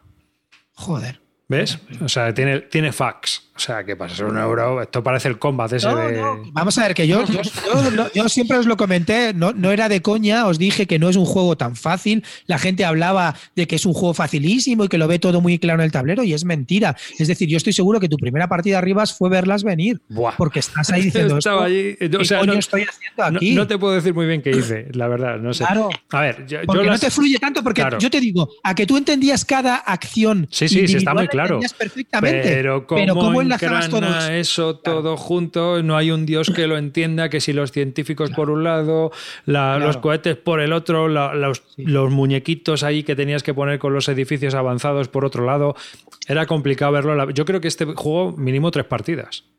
Sí. Dime, Calvo. Yo, ya llevo cinco, ¿eh? Yo entiendo entonces que este no es un juego que recomendarías para alguien que no tiene una cerda y que se quiera introducir porque no, es no, novedad. No, no, no. Yo, a ver, yo, a mí, yo soy sincero, a mí es un juego que me encanta, yo os lo he dicho. Posiblemente sea de lo mejor que he jugado este año. Me dices, ¿lo recomiendas a la gente? No, no lo recomiendo. Ah, no, no, no te decía eso, no te decía eso. No lo recomiendo. Jugar una cerda. No, a alguien que quiera jugar una cerda, yo le recomiendo varios juegos. De Galleries, uno de los Escape Plan, también me parece un buen juego para iniciarte con la cerda de Galleries. Y el Lisboa me gusta a mí mucho, pero reconozco que es muy abstracto. Pero el Viños también me parece un gran juego para iniciarte. Esos tres van perfectos. Y el Kanban, te lo recomiendo porque el Kanban necesitas que alguien lo controle y te lo explique. Porque el Kanban, ponerse cinco tíos a jugar sin saber, es un chocho. Vale, más preguntas. Este es de dos a cuatro jugadores. Sí. ¿De escala igual de bien a 2 que a 3 que a 4? o tiene escala bien. Escala bien. Esto, tiene, esto la verdad que lo hace bien el tío. El juego escala bien. ¿Y luego tiene alguna mecánica parecida a algún otro juego anterior? ¿Es todo... Tiene muchas mecánicas que os he comentado. Bebe, bebe de todas las mecánicas que Bebe de todas, ¿no? Vale. Bebe la mecánica de, sobre todo, de una acción y acciones ejecutivas. Bebe las, mecánicas de las acciones procedimentales que tenía en el de Galleries. Bebe, bebe, bebe de muchas cosas, de, de, conseguir, de ir liberando tu tablero para ir metiendo los colonos en los que, los que vas haciendo. Eh, metiendo, eh, metiendo cubos en el tablero que luego te van a dar puntos en las, en las puntuaciones intermedias. Subir tracks, ¿no? Como en las certificaciones, ¿no? También. Sí, entonces no sé qué. A ver, yo. yo, es mi primera partida y encima es mi primera partida la cerda. ¿eh? Yo no he jugado ni al Vinos, ni al Kanban, ni al CO2, ni a ninguno de estos. Me da igual. No me gustan. No me gusta el planteamiento lúdico que tienen este tipo de juegos tan, tan Eurogrosnar, ¿no? Tan duros para, de mecánicas y hay un, poco de batiburrillo. Eh, desde mi punto de vista, primera impresión, no voy a criticar, o sea, no voy a criticar lo obvio, no voy a criticar cómo es el juego, porque a quien le guste cómo es el juego, lo que voy a decir es de perogrullo. Pero sí que hay cosas que no me gustaron. En el sentido de, por ejemplo, una hora de explicación para dos horas de partida, ¿estamos locos? Bueno, dos horas y media, largas, ¿eh? No, dos horas. Yo jugué dos horas. La mía duró dos horas. Sí, sí, íbamos volados. Bueno, fueron tres, pero la otra hora yo ya estaba. No, no, no, no. Duró dos, dos horas, no duró más. O sea, sí. Y, tío, ¿una hora de explicación? ¿De verdad? ¿Un euro? ¿Una hora de explicación? ¿Esto es así? ¿Esto, esto, es, esto es el futuro? Esto es el. o sea, es a lo que voy yo. O sea, ¿de verdad? Coño, macho, que el otro día jugamos Cedar Mountain y lo explicábamos según jugábamos. Y fueron tres horas y media de partida. esto lleva pasando con este hombre desde hace tiempo. Yo no lo he jugado. no, no, por un segundo, un segundo. Una, pequeña visita. Esto, en mi opinión, lleva pasando con este hombre desde hace muchísimo tiempo. Lo que pasa es que ahora, a lo mejor más de uno lo estará reconociendo. A mí me recuerda cuando a Stefan Fell, ya los que nos cansábamos, decían, joder, macho, qué, qué pereza Stefan Fell otra vez lo mismo, tío. Y ya los fanboys de Stefan Fell ya terminaron también cansándose de Stefan Fell. Que por cierto, que me parece perfecta la reseña que ha hecho Clean, ¿eh? lo digo en serio, me ha encantado, te lo digo de verdad, eso que dice, oye, mira, a los que nos gusta este tipo de juegos lo recomiendo y a los que no, ojo, cuidado. Solamente quería meter esa cuñita porque personalmente me toca un poco las narices que este tema eh, se comentó ya hace un huevo de tiempo y ahora parece que vaya. Ahora alguien, pues, ahora parece que, oh sí, los juegos de las cerdas son un poco sobrecomplicados. Qué sorpresa. pues yo no estoy de acuerdo. espera, espera, que no lo vea sobrecomplicado. Clint, voy a, ah, voy a defenderlo yo. A ver, yo no soy pro la cerda, no me gusta este tipo de juegos, tal y cual. Pero, pero creo que este tipo de juegos se centra en un tipo de jugador en el que le van a dar más partidas a cada juego. No es el típico euro de juegas una vez, gastas una hora de tu tiempo, le juegas una partida y ya está. Yo creo que, mira, Clint ya lleva cinco, partidas a este juego. En, Albacete tienen un grupo que hacen partidas frecuentes a, a las cerdas pues me parece muy guay. Es una forma de exprimir un juego de puta madre. Es un juego que son muy exigentes, que requieren tiempo, que tienen mucho más que un euro normal. Por eso tiene una hora de reglas y, son aquellos jugadores que sí, me vas a decir arriba. No, no, eh, tengo una pregunta, tengo una pregunta, tengo una pregunta. No, es una pregunta desde el desconocimiento. Espera, espera. Y Clint, tú a los, a los las cerdas que tienes, ¿hay alguno que le haya jugado menos de cuatro partidas?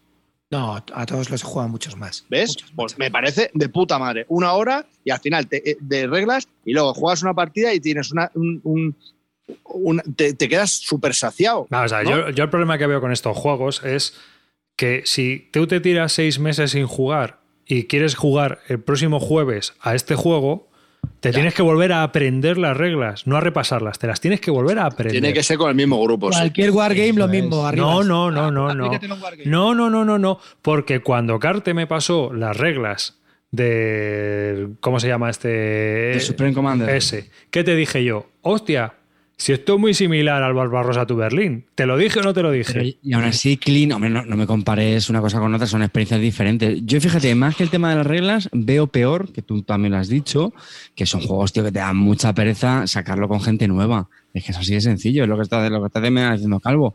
Claro, si tú ya le has dado cuatro o cinco partidas, ya, claro, seguro que casi con el mismo grupo de juego. Pero joder, además, Hombre, se te mete la quedada alguien nuevo o lo típico, que te le llevas unas convivencias. ¡Ay, yo quiero jugar a los Mars! Que tengo muchas ganas, que el Clean el otro día lo puso guay ahí en el Bislúdica y, y los otros tres que ya llevan rodaje eh, se empiezan a mirar cada uno para un lado. A ver quién es el que le explica a este durante A ver, una claro. hora, cuando encima sabe que no- seguramente no lo va a disfrutar. Claro, porque es que necesitas tres partidas, Lo peor este tipo. ¿no? Y de hecho, que A ver, yo, yo el problema que veo, yo el problema que veo también, eh, habla, con el ritmo que llevamos ahora de ciclo, de, de- de ciclo lúdico, es decir, que a los Mars le quedan 15 días hasta que salga la próxima novedad, que solo va a haber mesa, porque la gente solo quiere jugar al último que ha salido, no estoy de acuerdo. pues yo te digo que sí. No, no lo- porque es la cerda. Y los lacerdas son un, un grupo de juego distinto, yo creo. Hay gente que juega a las cerdas y le gustan mucho las cerdas Pero- y quedan para. No es el típico euro que. No, yo no estoy muy de acuerdo. De hecho, A ver, el Grifo yo- lo sabe y por eso pone los precios que pone a este. a este Yo, yo, este yo os- quería comentaros una cosa. A ver, yo digo por qué no lo recomiendo. Porque la gente que nos gusta ya lo hemos comprado, ¿vale? La gente que ya estamos o ya estábamos en el Kickstarter o lo acabamos de entrar. Claro. Entonces, eh, lo tengo clarísimo. Entonces, ¿me- ¿lo recomiendas para jugárselo con un jugón? ¿Con un, con un tipo que acaba, que tienes que volver a explicar? Pues a lo mejor no. Depende cómo, depende cómo, cómo vaya y la- y el ánimo que tenga. Ahora, nosotros lo que tengo es que en el grupo en que estamos tengo suerte y nos gusta mucho los la cerda y jugamos mucho a la cerda. Y nos gusta jugarlo y sacar juegos. Ahora, em, me dices, eh, ¿le tienes que explicar el Lisboa a alguien? Y me muero, porque el Lisboa es súper abstracto, me ha pasado ya varias veces. Y yo, por ejemplo, con Catumarus, que está en la asociación esta y, muchas veces quedamos para jugar o lo que sea, él me dice, oye, yo muchas veces le digo, oye, si quedamos para Lisboa con gente que sepa, si vas a jugar con gente que sepa, ni me acerco. Así de claro, porque, porque me da pereza. No es porque la gente no lo vaya a entender, sino porque me da pereza. Y me da un poco de, de rabia porque la gente en la primera partida suele estar un poco perdida en lo que te pasaría tiene los Mars. Entonces, no hay competición realmente y es un poco estar ahí paseando. Entonces, eh, lo que me gusta de los Lacerda es cuando tienes un grupo para jugarlo. Si no, hay opciones mucho mejores. Que estoy de acuerdo con Calvo que cuando lo juegas con gente que ya sabe que lo controla y sabe jugarlo, es una satisfacción. Yo gano de esto, yo de hecho gano poquísimos, pero, pero los disfruto enormemente.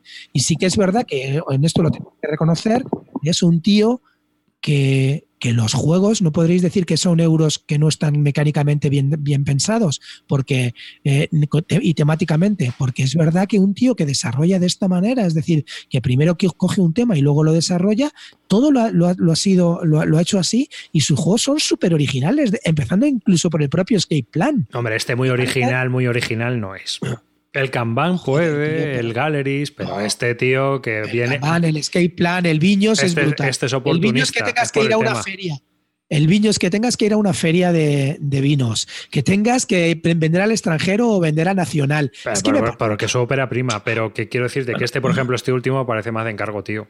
Te saca un juego de, un- de Marte que lo está petando el Terraforming Mars y hay que, hay que sacar ese filón de Marte. No creo, lo sé ¿eh? si es así o no, pero a mí, desde luego, me ha gustado. Ya digo que no es de los- mis favoritos. Ver, de la te- yo, tengo un par de, de cues- de cuestiones que preguntarte. A ver, a mí hay una parte que mecánicamente me parece un poco rollo. Y es que cuando avanza el LSS este, ¿no? Eh, cambia el sistema y ahora te tiras dos turnos en tierra, dos turnos en órbita. ¿No era así? Sí, Sí. Depende, sí, depende cuán- si sube el nivel de la colonia. sí. Claro. Entonces, lo de los dos turnos en órbita ya no es un, puño, un puñetero rollo. Que sea, que- eh, y es que Para, encima. eso tienes, para eso tienes los cohetes que has sacado previamente y puedes ir al otro lado gastando un cohete perdiendo tres puntos. Claro, pero No. tiene. Claro, pero es Se ha que- solucionado, tío. Sí, sí, sí, sí, pero tienes que subir, es que y ahí arriba no pintas nada, tienes que subir un turno y el Pues turno no haberte ido, lo es gastas en no, no, está pero vamos a ver, si tú quieres recoger los curries, tienes que subir. Bueno, podías haber sacado curries eh, sacando cohetes, ¿sabes? Es Sí, que no, pero tú, tú llega un momento en el que aunque no quieras tendrás que subir. ¿No? O sea, te- hay un momento en el que tienes que perder un turno sí o no, porque al final subir arriba es perder el turno. Prácticamente sí. ¿Ah? Y no- mm, es que yo el problema que le veo es que este, este, no sé los demás, pero este muy elegante no es. A mí me parece, bueno, a mí no es de los más elegantes que tiene, efectivamente, no estoy de acuerdo, pero no me parece que no sea elegante. O sea, mm, hay cosas que ha pulido más, como lo que te digo, lo del tema de no interrumpir los, los turnos, que eso me pareció un coñazo en los otros.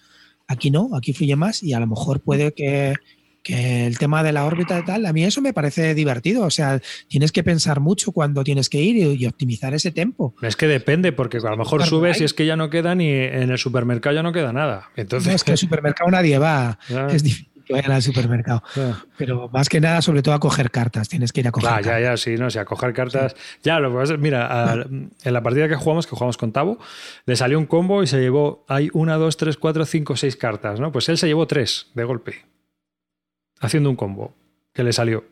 Le salió, le salen esas cosas y se llevó tres. O sea, quedaron tres cartas para los otros tres jugadores. O Bueno, luego que- cuando sube el nivel de la colonia se reponen, ya eso lo sabes, ¿no? O sea, Sí, sí, pero claro, cuando sube el nivel de la colonia. Ahí ya. Como te pide la primera partida como nosotros, en plan torpe. Así que. ya. Sí. Es que bueno, es que ya depende de lo saco que vayas. Yo es que, claro, por ejemplo, las últimas partidas, como ya estoy jugando con gente ya medio pro, yo me quedo, me sigo quedando el último, ¿eh? juego Mm. se me da fatal. Pero, pero sí que es verdad que. vamos, ¿Alguno más lo habéis probado? Mm, no. No, pi. No. ¿Y cuánta rejugabilidad tienen estos juegos de la cerda? ¿Tienen mucha? O sea, es decir, llegas a las 10 partidas sobrado y seguimos. Sí, sí, sí. ¿Hay alguno Para que se sí. quede corto? ¿Cuál es el más bajón de, de todo esta, este grupo? ¿El Escape Plan? A ver, no es que sea más CO2. bajón, es que, plan es, el- es que para mí el CO2 es el peor de la cerda con, con mucha diferencia, a años luz de los demás. Escape Plan me parece que es un juego que, mezcla unas, cosas muy curiosas, que es el tema de, una peli, de escaparte de la ciudad, de conseguir hacerlo y, eh, romper los, pisos francos donde tengan la pasta, conseguir pasta de los negocios. Está muy bien, muy temáticamente muy bien hilado la forma de escapar de la policía me encanta. Lo que pasa es que no es el nivel que tienen los otros. Aún así me sigue gustando bastante. A mí, por ejemplo, ese me gustó menos. El Kanban me gustó más. Pues es que Kanban lo veo muy, muy fino al juego ese. Lo veo bastante elegante, de hecho. O sea, porque por lo que he comentado antes. Yo a casi todo el mundo le digo que el mejor es el Kanban. El vinos y el Kanban. Vinos, Kanban, vinos. El Galleries está muy bien también. El Galleries es un juego muy curioso. y- Ya hay cuatro más bipolaridad en las opiniones. ¿eh? Yo no lo juego. El problema del Gallery de lo que dices tú, lo de interrupción del turno, ¿no? No tiene eso. Sí, eso es lo único malo. Eso es. mm. ¿Y tú a este le vas a dar calvo o es que ni te llama la atención? No, es que no, no soy muy la cerda. O sea, tuve el. ¿Cómo se llama? Jugué al Viños, no me gustó nada, nada de nada. Eh, tuve el Gallerist y lo jugué tres partidas y a mi grupo tampoco cuajó y tampoco lo quería tener para mí. Y no he vuelto a, no, no he probado ninguno más de este tío. Me gustaría probar el Kanban, pero vamos, que si no lo pruebo no me voy a morir, ¿eh? A mí, por ejemplo, me- dice, aquí está diciendo Murdocus que el peor es Lisboa. Yo creo que Lisboa es un juego que es un poco abstracto, pero tiene una mecánica muy chula, que es el tema de las cartas. A mí me gusta mucho. Y yo creo que Lisboa es un muy, muy buen juego cuando, cuando la peña entra un poco en las partidas. A mí me parece de mis favoritos, eh, sinceramente. Mm, Lo que pasa es que sí que entiendo, entiendo y no, no lo discuto, que posiblemente sea el más abstracto de todos los que estamos hablando. Mucho más que, que por ejemplo, del Galleries, de Viños, mucho, muchísimo más que, que un Mars. Entonces, mm, es, es verdad que tiene ese- ese- esa pega hasta poder hacer un poco clic en la partida, pero, pero también es un juego que a mí me, me gusta mucho- bastante. Y si tuvieras que hacer tu ranking, A ver, mi ranking es Kanban, eh, The Galleries on Mars, eh, Lisboa, Escape, no, Li- Li- no, Viños, Lisboa, Escape y el CO2 es eh, el último. Mm. Ya veo. Pero el CO2 lo jugarías. No, no, es- eso no me apetece jugar. O sea, es el último y aparte no. Encima, no, no- eso no- es, es un diseño fallido, vamos, para ti. Para mí sí, para mí sí. La gente ahora dice que el nuevo, que no sé qué, pero no me apetece.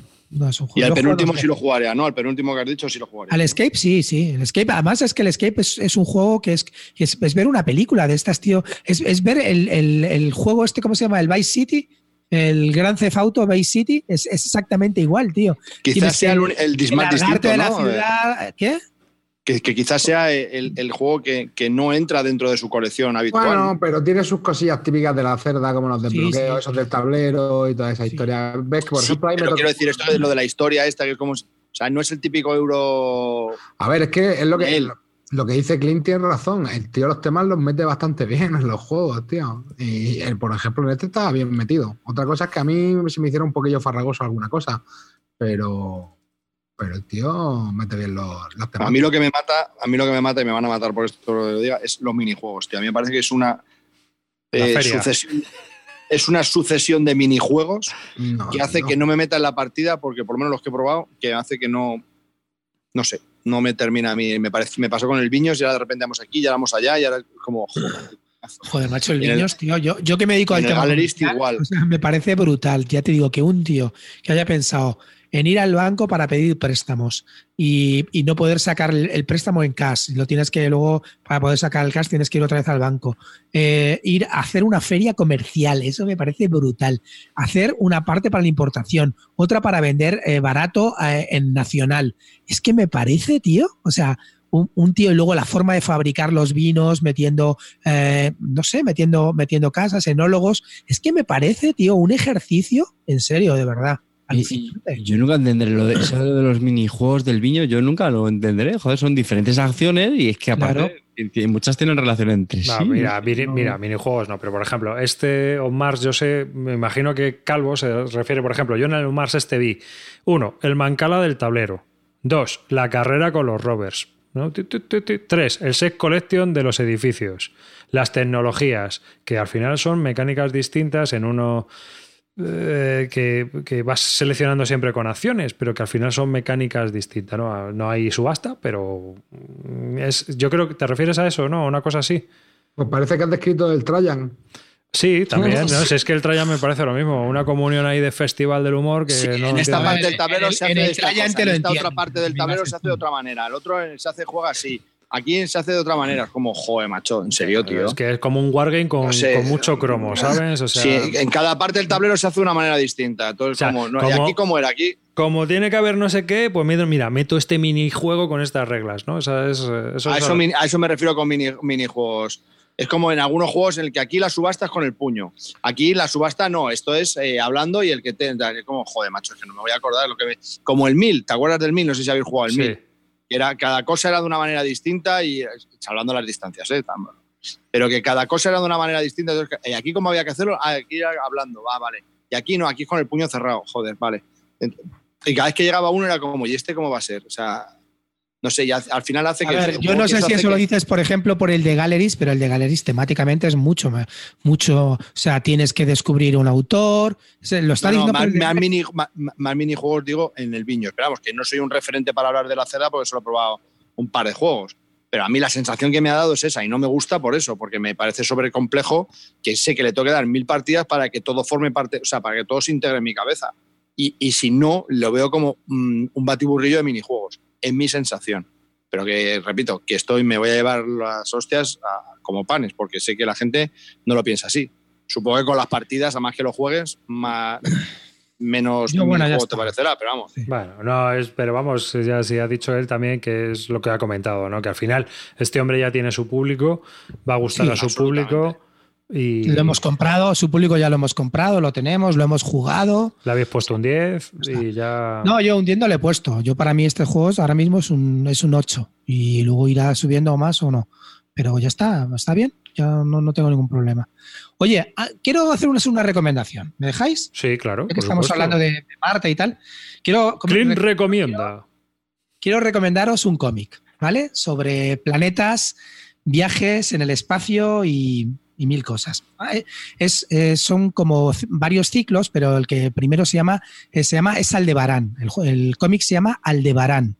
El autor es, es un brasileño afincado en Francia que se llama Leo y es un típico cómic de la BD francesa, de la bande dessinée, que es un cómic pues, donde nos hablan de aventuras en un planeta que se llama Aldebarán. Aldebarán fue conquistado por la Tierra y desde hace 100 años no se han puesto en contacto con ellos, eh, con los colonos que estaban en Aldebarán, y entonces mandan una misión de la Tierra a ver qué pasa en Aldebarán.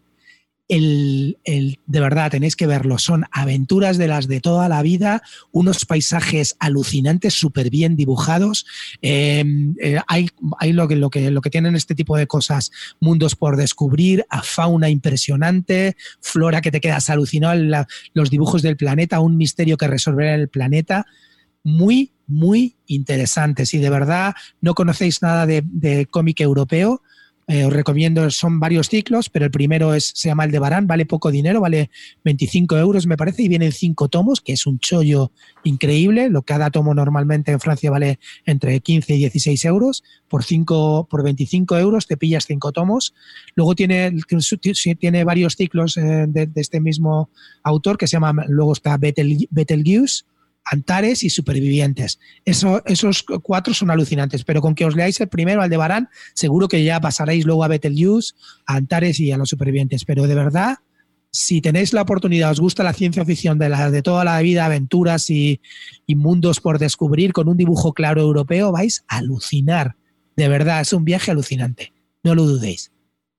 Bueno, y con esta recomendación y la sintonía de amarillo nos despedimos de este podcast. Un saludo de David Arribas, gracias por estar ahí y gracias a toda la gente en el directo que ha aguantado hasta tan tarde, porque aquí son las doce y media cuando estamos terminando de grabar este, este podcast. Jodas. Sí. No. Bueno, hala, Clinito, despídete. Pues nada, chicos, muchas gracias. Eh, siento que hayáis llegado hasta, hasta tan tarde, pero espero que lo hayáis pasado, lo hayáis disfrutado, porque la verdad que me lo he pasado muy bien. Muchas gracias. ¿eh? Vale, amarillito. Bueno, chavales, como siempre, un placer estar con vosotros. Así que venga, nos vemos a la siguiente con juegos peores y todavía más intrascendentes de los que he comentado hoy. Vamos. Calvo. Bueno, yo espero para el siguiente programa tener algo más de tiempo para poder prepararme el juego que quería hablar, porque hoy ha sido un poco toda batiburrillo, porque no me ha dado tiempo a hacer nada. Pero bueno, que yo también me lo he pasado muy bien. Siempre tengo mucha pereza para grabar y luego al final me lo termino pasando pirata. Y nada, que muchas gracias a todos mis compañeros de mis contertulios, que son unos cracks. A todos por estar ahí, a los oyentes, a los que lo veis, a los que lo escucháis, a los que lo saboreáis. Pues eso, que muchas gracias por estar ahí, os queremos y a la Bisludic Army, a pagar, a pagar, a pagar. Chao. Vale. Dime, Davidito. Que um, yo me, me voy a despedir a lo grande, parafraseando al gran Napoleón. Merci beaucoup y